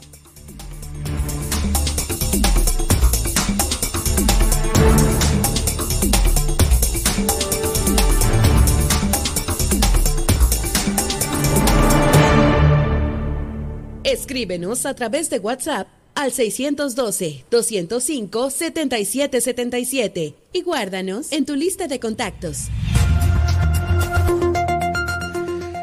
Aquí quedándonos en la capital del estado será este primero de marzo cuando eh, pues varios trabajadores de gobierno adscritos a varias dependencias del ayuntamiento, del gobierno del estado, de la Junta de Caminos, bueno, hasta del Tribunal de Justicia, eh, puedan participar en un concurso de fotografía denominado La Mujer Trabajadora. Esto los dio a conocer eh, la, la coordinadora del certamen, Gabriela Romero, quien es eh, secretaria de Acción Cultural del Sindicato Único de Trabajadores al Servicio de los Poderes del Estado y Municipios.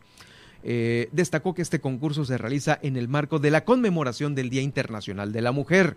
Seguramente ahí se van a estar exponiendo, llegado este día, eh, todas las fotografías que se puedan tomar para participar, como le digo, en este concurso, La Mujer Trabajadora. todos los interesados deberán enviar una fotografía al correo Secretaría de Acción Cultural, todo pegado con minúscula, Secretaría de Acción Cultural, arroba gmail.com, eh, en una calidad mínima de 5 megapíxeles, calidad mínima, tomada con cualquier tipo de dispositivo, ya sea una cámara profesional, un celular, una tableta, lo que usted guste, y también en el cuerpo del correo deberán anotar los datos generales del trabajador concursante, es decir, quién está proponiendo esa fotografía, en qué dependencia labora, su número de celular y contacto y dónde fue tomada esta fotografía. El jurado calificador estará conformado por especialistas en la materia y su fallo será inapelable. Los resultados van a publicarse el 7 de marzo en redes sociales para estar listo el 8M, por supuesto, el 8 de marzo. Y para mayores informes usted puede comunicarse directamente al WhatsApp 612 17 701 86 seguramente va a haber eh, muchas fotografías que estén participando y que en realidad valgan la pena ganar por pues, la sensibilidad con la que se puede tomar una fotografía en el marco del Día Internacional de la Mujer y claro, y claro, claro, sobre eh, el trabajo que están desempeñando. Ya escuchábamos a nuestro amigo Ramón Zúñiga del INEGI sobre la ocupación que ha repuntado, eh, han repuntado las damas, las mujeres, en dar a conocer eh, un mayor, eh, una mayor necesidad de trabajo aquí en Baja California Sur. Y de La Paz vamos a brincar hasta Loreto porque eh, allá en el municipio con el objetivo de brindar conocimientos adecuados que permitan evitar delitos como la extorsión telefónica. Al sector hotelero, la Policía Estatal Preventiva está brindando pláticas sobre el tema allá en el municipio. Se ha informado que con esta capacitación se llevó, eh, se está llevando a cabo pues una atenta solicitud que recibieron directivos y trabajadores de diversos hoteles porque eh, muchos de estos negocios han sido objetos, eh, objeto de eh, extorsión. Y esto ha repercutido en muchas de las ocasiones en la tranquilidad de sus huéspedes. Destacaron que durante la plática se establecieron los tipos de llamados que pueden recibir tanto el personal de un hotel como sus huéspedes, por lo que se han dado acciones claves para evitar caer en este delito, caer en la trampa.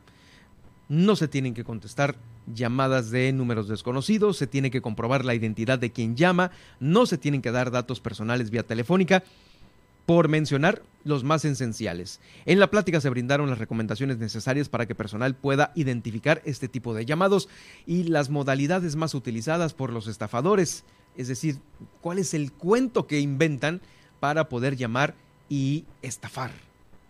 De esta manera se puede parar este delito que está aquí llegando lamentablemente también al sector hotelero.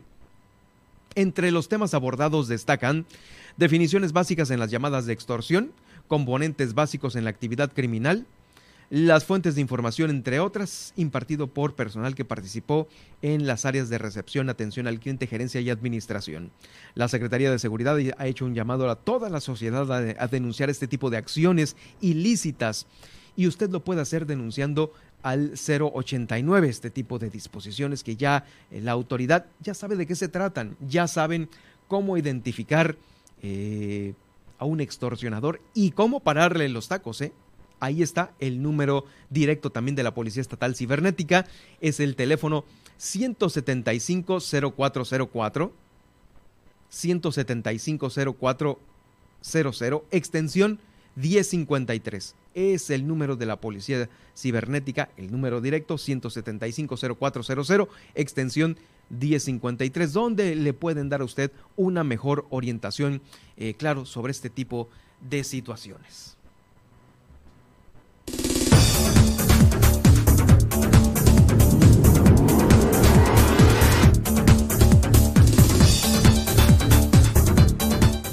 Ir a una pausa y ya estamos casi en la recta final de la emisión del día de hoy y regresando vamos a platicar con Almarolena Ruedas, quien es nuestra nutrióloga de cabecera.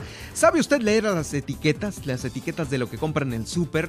Su despensa diaria. Pues de esto vamos a estar hablando en unos momentos más después de esta pausa, al igual que también le voy a dar a conocer la información más importante que está circulando en los diarios nacionales e internacionales. Lo más importante con Nadia Ojeda después de esta pausa. Está usted escuchando Milet Noticias Baja California Sur.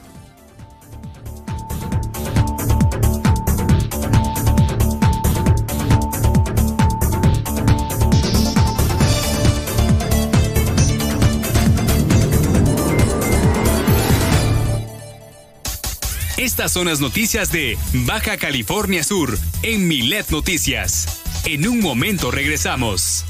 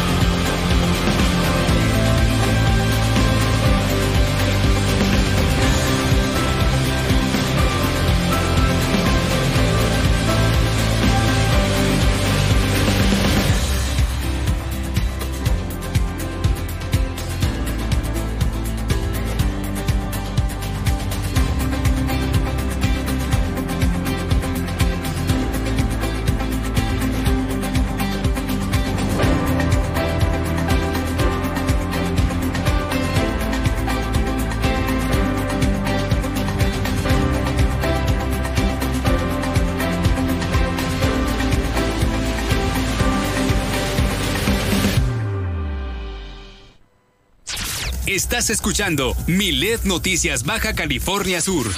Desde La Paz por el 95.1 FM y Los Cabos por el 91.5 FM. Que tu denuncia se escuche a través de Milet Noticias Baja California Sur. Desde ahora ponemos a tu disposición el 612-205-7777 para que denuncies y nos des tu opinión sobre los hechos que ocurren en tu ciudad. Escríbenos a través de WhatsApp al 612-205-7777 y haz que tu opinión se escuche a través de Milet Noticias Baja California Sur.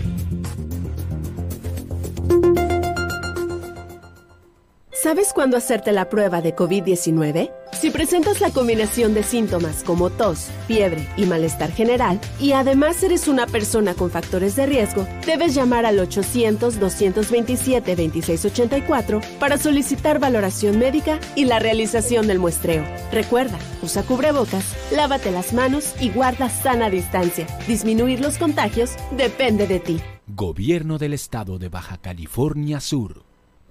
Estás escuchando. Estás escuchando. Super Estéreo Milet.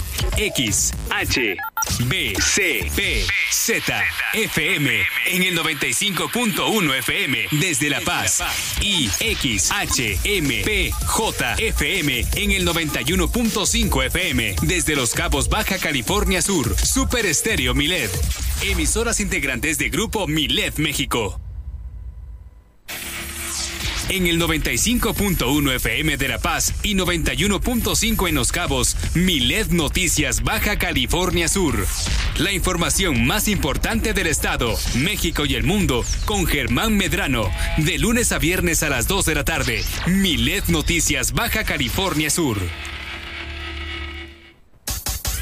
Milet Noticias Baja California Sur transmite en Los Cabos en 91.5 FM y La Paz 95.1 FM.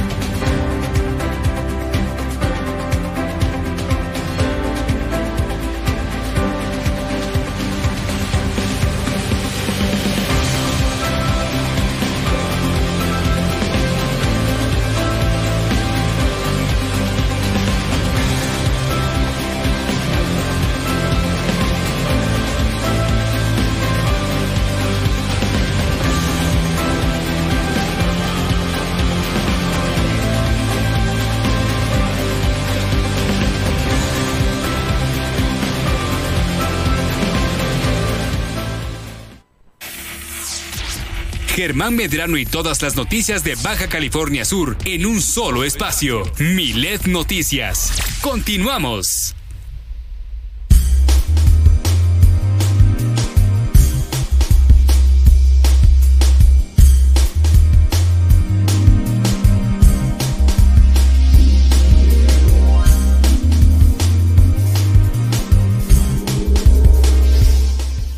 Bueno, pues ya estamos de vuelta con más información y por supuesto lo que se está generando ahorita, o más bien lo que está circulando en los diarios de circulación, los más importantes del país, los tiene Nadia Ojeda.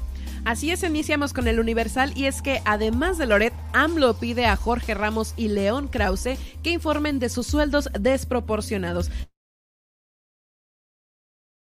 Así lo aseguró, atados para defender grupos de intereses creados y se les contrata como golpeadores para los movimientos que consideran contrarios a las corporaciones que dominan en México y en el país que se sentían como los dueños de México. Así lo citó, así lo citamos textualmente y es que también eh, dijo que sería bueno que los periodistas Joaquín López Dóriga, Carmen Aristegui y Ciro, Gómez Leiva transparenten cuáles son sus ingresos porque el que nada debe, nada teme. Y también a su vez el presidente solicitó al gobierno de Estados Unidos que ya no esté financiando a grupos que actúen abiertamente como opositores de gobiernos Eh, pues así lo dijo, y en mi caso, cito, de un gobierno legal y legítimamente constituido porque es un acto injerencista de violación a nuestra soberanía.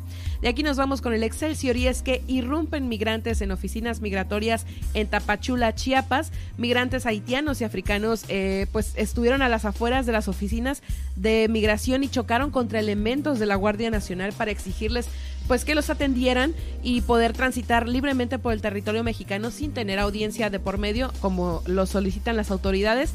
Eh, los indocumentados pues se concentraron como cada lunes en las oficinas de la zona sur del Instituto de Migración y pues esto tras marchar desde la zona centro de la ciudad hasta Tapachula. Y ellos pues dicen que las autoridades son corruptas y que violan sus derechos como migrantes. Eh, pues hasta el momento no ha habido detenidos, pero pues esto trascendió hoy. Y pues tienen más de seis meses eh, en, Tapachula, por lo que no cuentan con trabajo y pues por ende un sueldo, ¿no? Para sobrevivir. De aquí nos vamos a reporte índigo y hoy en la mañana fíjense que un menor introdujo una pistola a una secundaria en Iztapalapa y se disparó la mano. Este menor de 12 años pues llevó un arma de fuego a la secundaria diurna número 79. Eh, de acuerdo con el reporte de las autoridades pues el alumno sacó de su mochila el arma antes de iniciar las clases, intentó maniobrarla y terminó por accionarla accidentalmente por lo que pues se lesionó el dedo anular de su mano izquierda y los reportes hasta ahora, los reportes médicos indican que la bala entró y salió sin herir a nadie más. Eh, pues el niño fue atendido por los socorristas del Escuadrón de Rescate y Urgencias Médicas.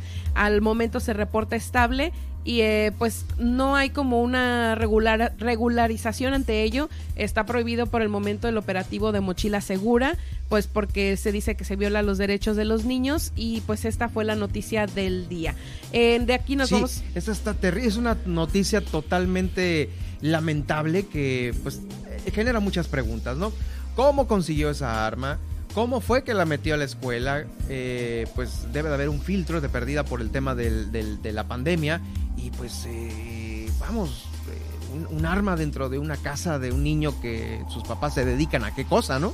Y justamente entrevistaron al director y dijo que en sus seis años, pues, al frente de la escuela esto no había sucedido, lo cual le parece un caso aislado y de no tanta importancia, ¿no? Pero independientemente de los años que tengas laborando en la institución, pues este, un caso así creo que sí es de preocuparse y es de indagar, ¿no? Más al respecto. De aquí nos vamos con el Heraldo y es que el IMSS suspende el permiso COVID 3.0. Eh, este programa pues brindó atención a 272.296 personas en toda la República y terminará de operar el martes 22 de febrero. Esto debido a la baja de contagios por COVID. Eh, pues las personas que tengan sospecha de padecer el virus deberán acudir a una clínica para ser valorados por los médicos de la institución y posterior a esto, después de tener un diagnóstico que implique el tener que mantenerse resguardados en casa, los derechohabientes deberán acudir a las ventanillas de incapacidades, esto pues para el cobro de su nómina o el pago del subsidio, pues el cual también se hará a través de la página de internet. Igual si quieren tener más información pueden entrar a ims.gov.mx diagonal trámites diagonal IMSS 01036A, así de específico. Así de específico, sí. y bueno, pues con esto terminamos las noticias eh, nacionales. De aquí nos vamos a las internacionales y es como les comentaba en un principio, Vladimir Putin reconoce la independencia de Donetsk y Luhansk, las regiones prorrusas en Ucrania, eh, pues esto es una decisión que ya la divulgó, se divulgó este lunes y o sea ya la soltó. Ya la soltó y eh, pues al respecto ya Estados Unidos pues tiene los tiene entre ceja y ceja y, y eh, anunciaron que pues estarán en ya están en contra de esta decisión y pues se les prohibirá a los americanos allá nuevas inversiones comercio y otras transacciones económicas con esas, esas esos Donetsk y Lugansk que son eh, prorrusos y pues sí, las tensiones ya están cada vez más encendidas, a lo cual pues ya se huele una guerra por ahí. Por ahí, sí, caramba. sí, y con esto terminamos la vuelta de los titulares. Gracias, pues sí, gracias Nadia. Eh, pues en unos momentos más nos saludamos ya para cerrar eh, el noticiero del día de hoy. Mientras tanto, ya, ya está por aquí Alma Lorena Ruelas, quien eh, pues nos va a platicar qué onda con las etiquetas.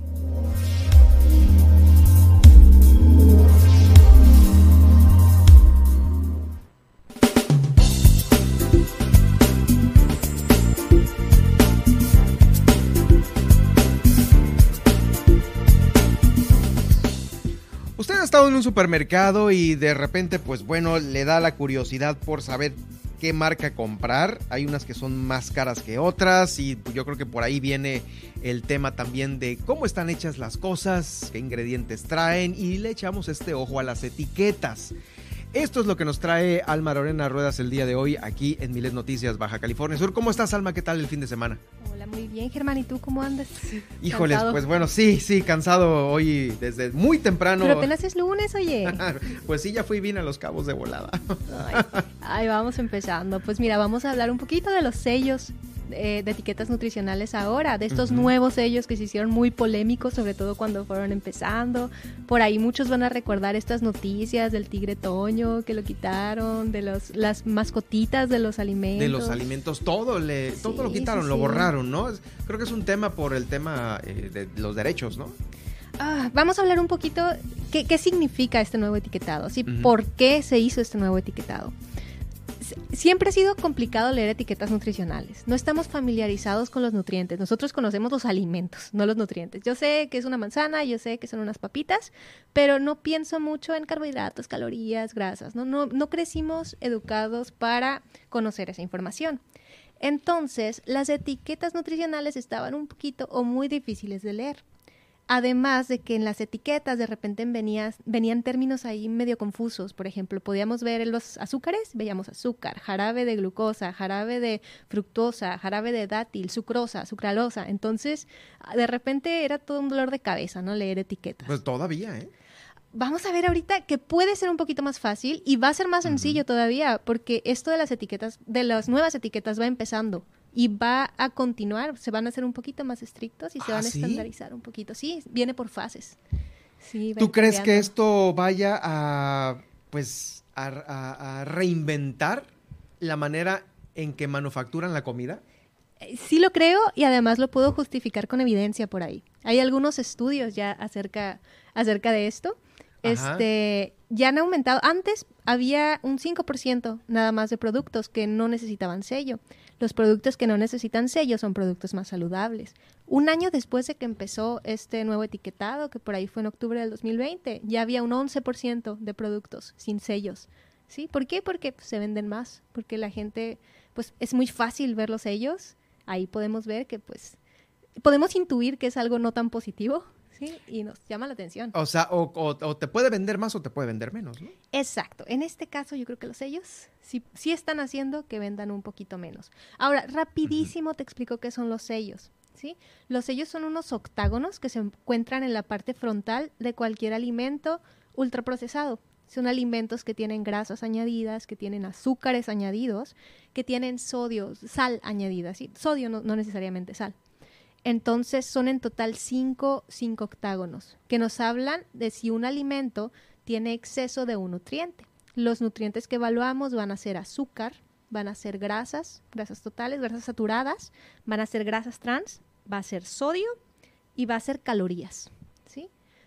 ¿Por qué? Porque normalmente los productos que nosotros compramos con bolsitas, los productos que van a venir con sellos, son alimentos que tienen muchas calorías no necesariamente van a tener muchos nutrientes, pero es muy probable que tengan exceso de sodio, exceso de grasas y exceso de azúcares.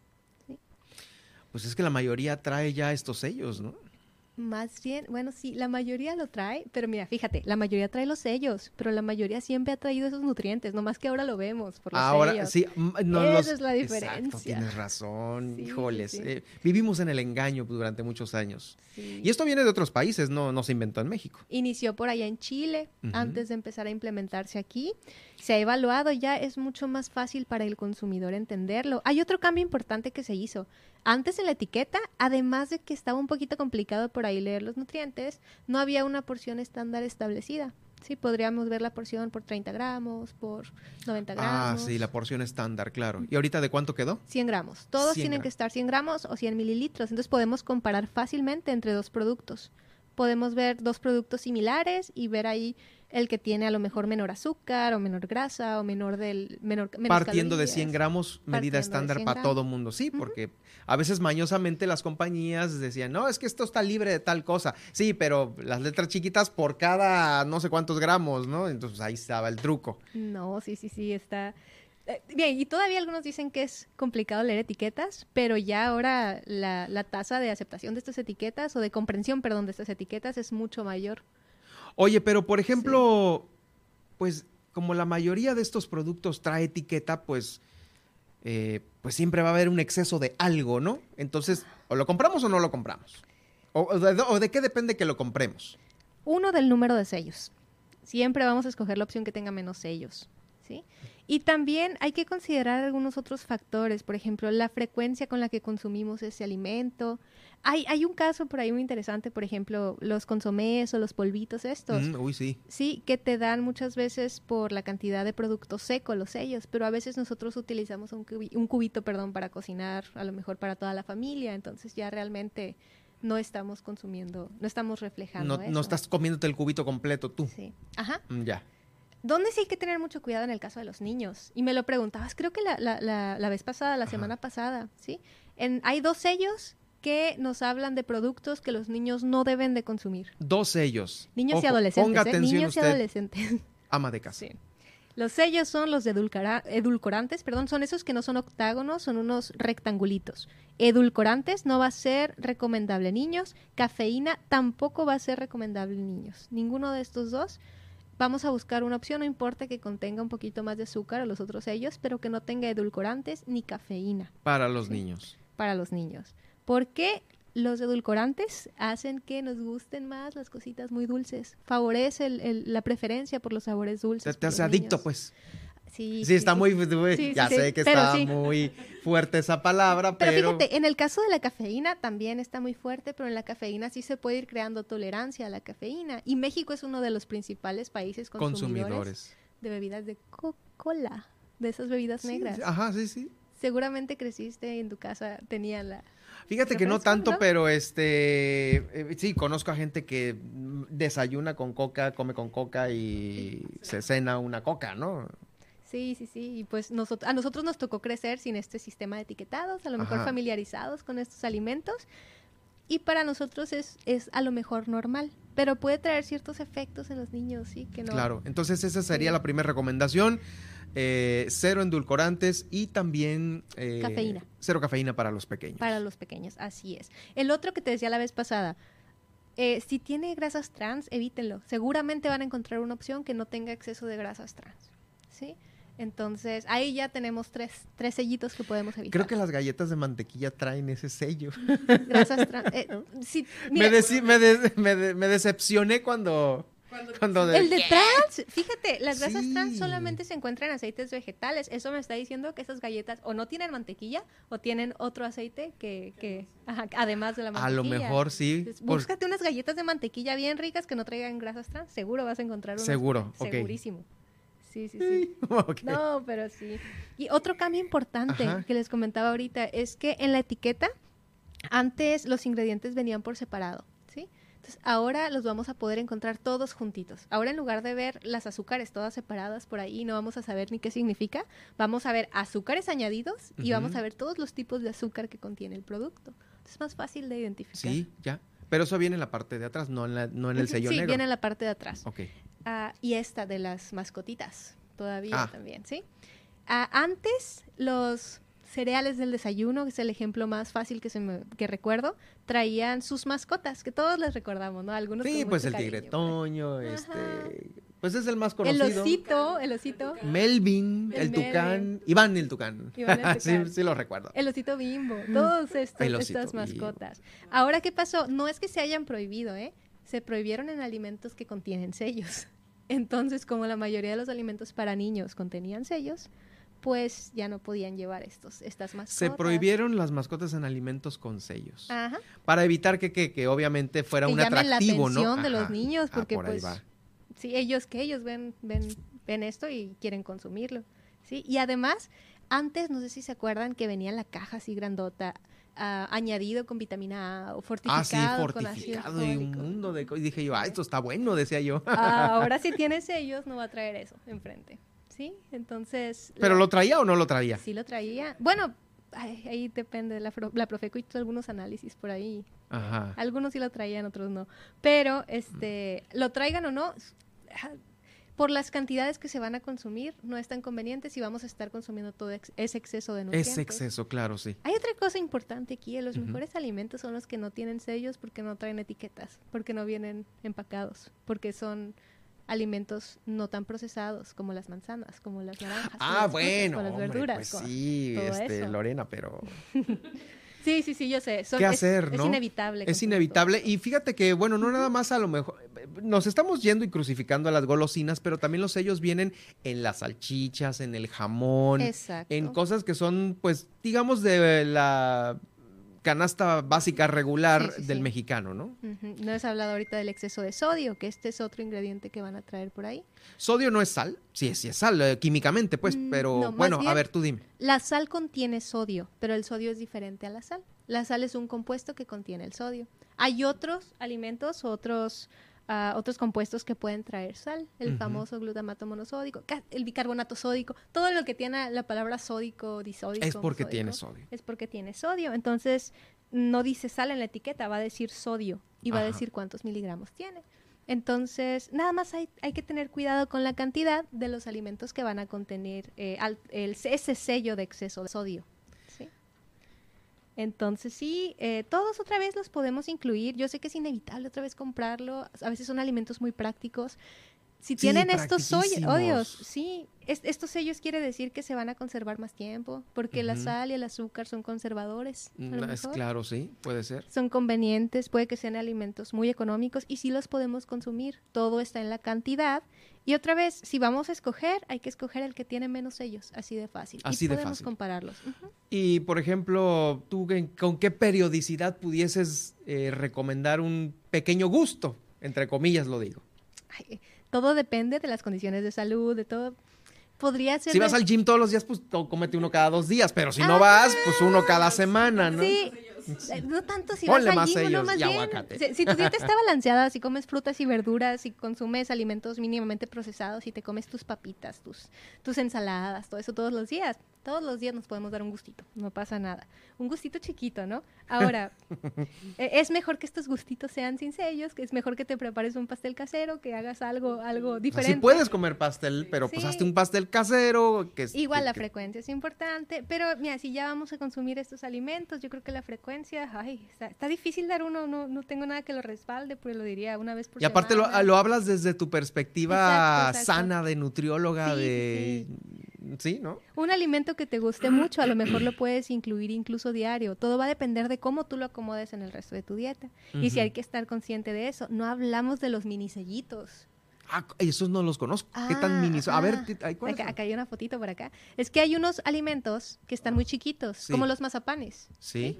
Entonces, pues no les van a caber los sellos que traen. O la etiqueta, pues está, eh, está doblado el producto de manera que no se ve el sello, ¿no? Sí esos alimentos, esos dulces o estos productos lo que van a traer es un octágono que va a traer el número de sellos que contiene. Contiene más de cinco sellos. Ah, que tienen el número, no tienen el texto, sino tienen un número. Sí, sí, sí, no tienen número. Oh, Hay que checarlos ahí, nada Ese sello Hay algunos productos que cambiaron el tamaño del empaque, para poner eso en lugar del otro. Pues, por ahí hay que nada más estar conscientes de todo eso que puede. Joles, lo que pasa es que esta ha sido una guerra entre las grandes productores de esto que toda la vida lo hemos tenido aquí en México, pues Bimbo nació en México, ¿no? Y ahorita ya es la panadería más grande del mundo. Y es real esto, pero pues para quitarse a veces la costumbre que ese, ese bimbo, ese marinela, ese ricolino nos, nos trajo durante tantos años, híjoles, pues está cañón hacerlo, ¿no? Algunas empresas incluso se ampararon al inicio del COVID para no hacer esto. Ahora, vamos viendo lo positivo de, de esto. Ah, ¿tiene algo positivo esto? Claro que sí. Bueno, obviamente, o sea, sí, tiene, tiene el tema positivo el hecho de más ellos no comprarlo. No, y para nosotros como consumidores, uno, estar más informados y dos, que esta industria de alimentos realmente está reformulando algunos de sus productos. Porque a ellos les conviene porque nosotros estamos exigiendo ya. Entonces sí se están reformulando, ¿sí? ¿Sí? es cierto. Sí ha habido reformulación.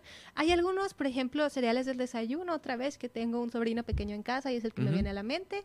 Hay unos que dicen sin sellos. A lo mejor si nosotros como adultos los probamos, vamos a decir que están desabridos o que, que no saben a nada, pero acuérdate que nosotros crecimos con los otros cereales, nos acostumbramos a los sabores muy dulces. Sí, muy dulces. Para los niños están excelentes excelentes. Ellos los van a encontrar como la cosa más rica del mundo y a lo mejor hasta les ven sus mascotitas por ahí. Entonces, no importa que no traigan azúcar añadida o que a nosotros como adultos nos sepan desabridos. Para los niños son Para las nuevas generaciones está Para bien. todas las generaciones. Sí, tienes razón, no nada más para los niños. Entonces, sí. Sas, bueno, pues ahí está. Entonces, Sí, sí, este, qué. Uh, Otra recomendación más que tengas por ahí. Nada más, eh, no, lo mismo de siempre. Hay que leer, hay que leer las etiquetas. Con los sellos es suficiente. Si quieres ver un poquito más, revisa la lista de ingredientes. Revisa qué tantos. Acuérdate que los ingredientes van a venir en orden cuantitativo decreciente. Quiere decir, el ingrediente que más contiene un alimento va a Es venir el que va al hasta arriba, al Al principio. principio de la lista. Ya, ya, ya. Sí, sí, sí. Entonces, si ves, un, por ejemplo, pan integral, checa que el primer ingrediente sea harina integral. Oh, claro. Sí, Entonces, fíjate que la Profeco ha dado, a veces pasamos los programas aquí por, por obviamente por tema oficial, este, no a veces, siempre. y y, eh, justamente por eso vemos de que, y fulana marca salió con que no trae nada de lactosa, es, no sé, O el queso que no es queso. El queso que no es El queso. queso que no es El queso. Ah, sí, Filadelfia. Ya habían dicho, ¿no? Que, si era queso o no era queso. Eso también pasó. Una, un- algo que le comentó Alma es que justamente me encontré con un jugo que mágicamente no tenía ningún sello. Y le digo, ¿es posible Suma. esto? O sea, le digo, una de dos. O es porque la marca de plano hizo su chanchullo, ¿no? Para que no aparecieran los... Ahí sí no, luego, luego pensando mal. O si es posible que esto pase y más con una bebida o les está azucarada. valiendo mejor pagar la multa que evitar de vender su producto lleno de cosas, ¿no? Sí, entonces le, le comento que yo encontrando como una ¿Y bebida... qué alter- jugo es ese? Tree Top se llama. Es un jugo americano. Ajá. Este. Yo, ah, pero es que si es americano allá No, en Estados Unidos. Tiene que Ah, tener. debe aquí, de Lo tenerlo. compró aquí, sí, tiene que tenerlo. Y Oh. no, si es posible. Si ese jugo ahorita todavía no tiene azúcar añadido, no tiene grasa añadido, pues no va a tener sellos. Ni un sello. Es una buena. opción. Adelante, Se lo recomiendo. que- querida Nadia. No Sí. está patrocinado ni pagado. esto. Muy bien. No, no, para nada, por voto. supuesto. Híjoles, pues qué ilustrativa está esta plática, como todas las que tenemos con Almarolena Ruedas, quien es eh, nuestra nutrióloga de cabecera aquí en Milet Noticias, Baja California Sur. Alma, muchísimas gracias por esto. Déjanos ahí el resumen, el, el- el acordeón. Se queda por aquí, claro que sí, para que lo revisen. ¿Dónde te seguimos? ¿Dónde te leemos? Alma de ¿Dónde te Nutri encontramos? Puede ser en Instagram, en Twitter también y en Facebook. Alma de Nutri. arroba Alma de Nutri. Alma de Nutri Alma en de las Nutri. eh, re- redes sociales. es ¿Y este tu consultorio ya está? Casi. Casi, ok. El- la otra semana viene el aviso de Ah, funcionamiento. bueno, pues ya aquí, casi, ya casi. Aquí lo damos a conocer. Muchas gracias, Alma, por eh, estar con nosotros, iniciando de la mejor manera la semana. Nosotros vámonos rápidamente al resumen.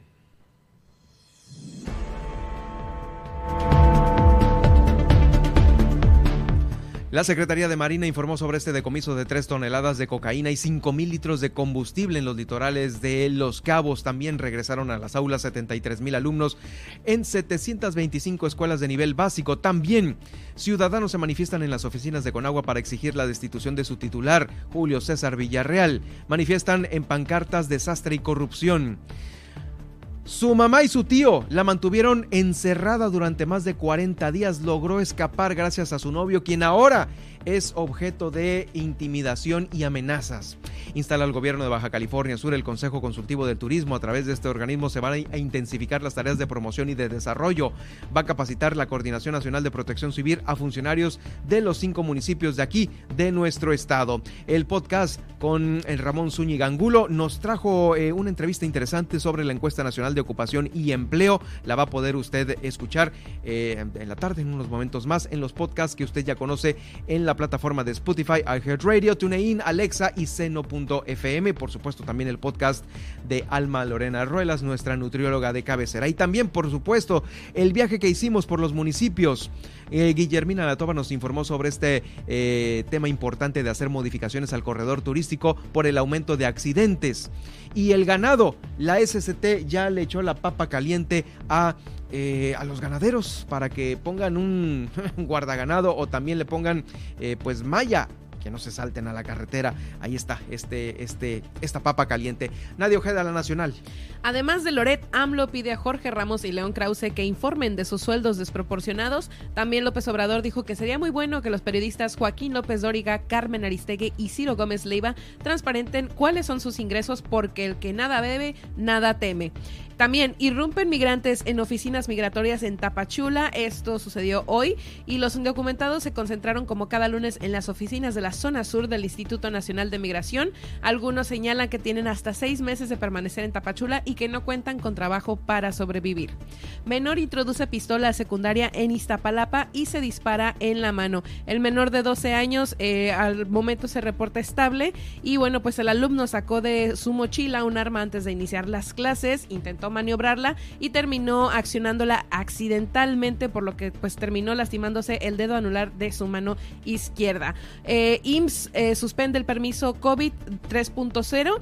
Eh, el programa va a terminar de operar este martes 22 de febrero. Y por último, en las internacionales, Vladimir Putin reconoce la independencia de Donetsk y Luhansk, las regiones prorrusas en Ucrania, pues lo cual ya encendió definitivamente las tensiones y pues se avecina, se avecina una posible guerra. Pues ahí está. Bueno, muchas gracias Nadia, nos escuchamos el día de mañana. Hasta mañana, que tengan un excelente día. Yo soy Germán Medrano y lo espero también eh, eh, en unos momentos más, sea a las 8 de la noche y a las 7 de la mañana. Continúe usted con la programación de Super Estéreo. Milet, sígame en Twitter en arroba Germán Medrano.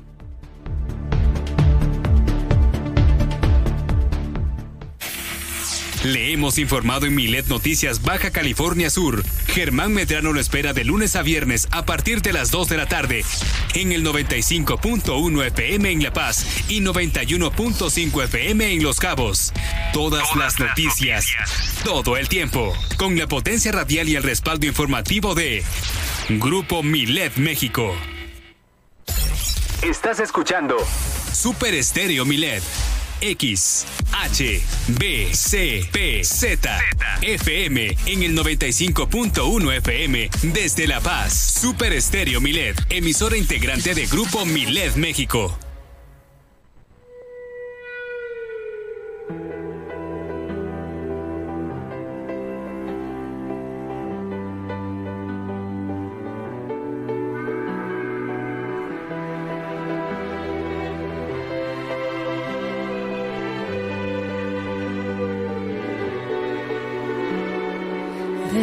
En la oscuridad sin dejarte de pensar. Sigue tu huella en mi almohada. Veo tu rostro frente a mí. Siento que aún estás aquí. Todo mi cuerpo te extraña. Puedo ver tu sombra en luna. Cuando mi memoria te alumbra. Ya están desgastadas todas las palabras. Lo que queda entre tú y yo no le alcanza el corazón. Y desde mi pecho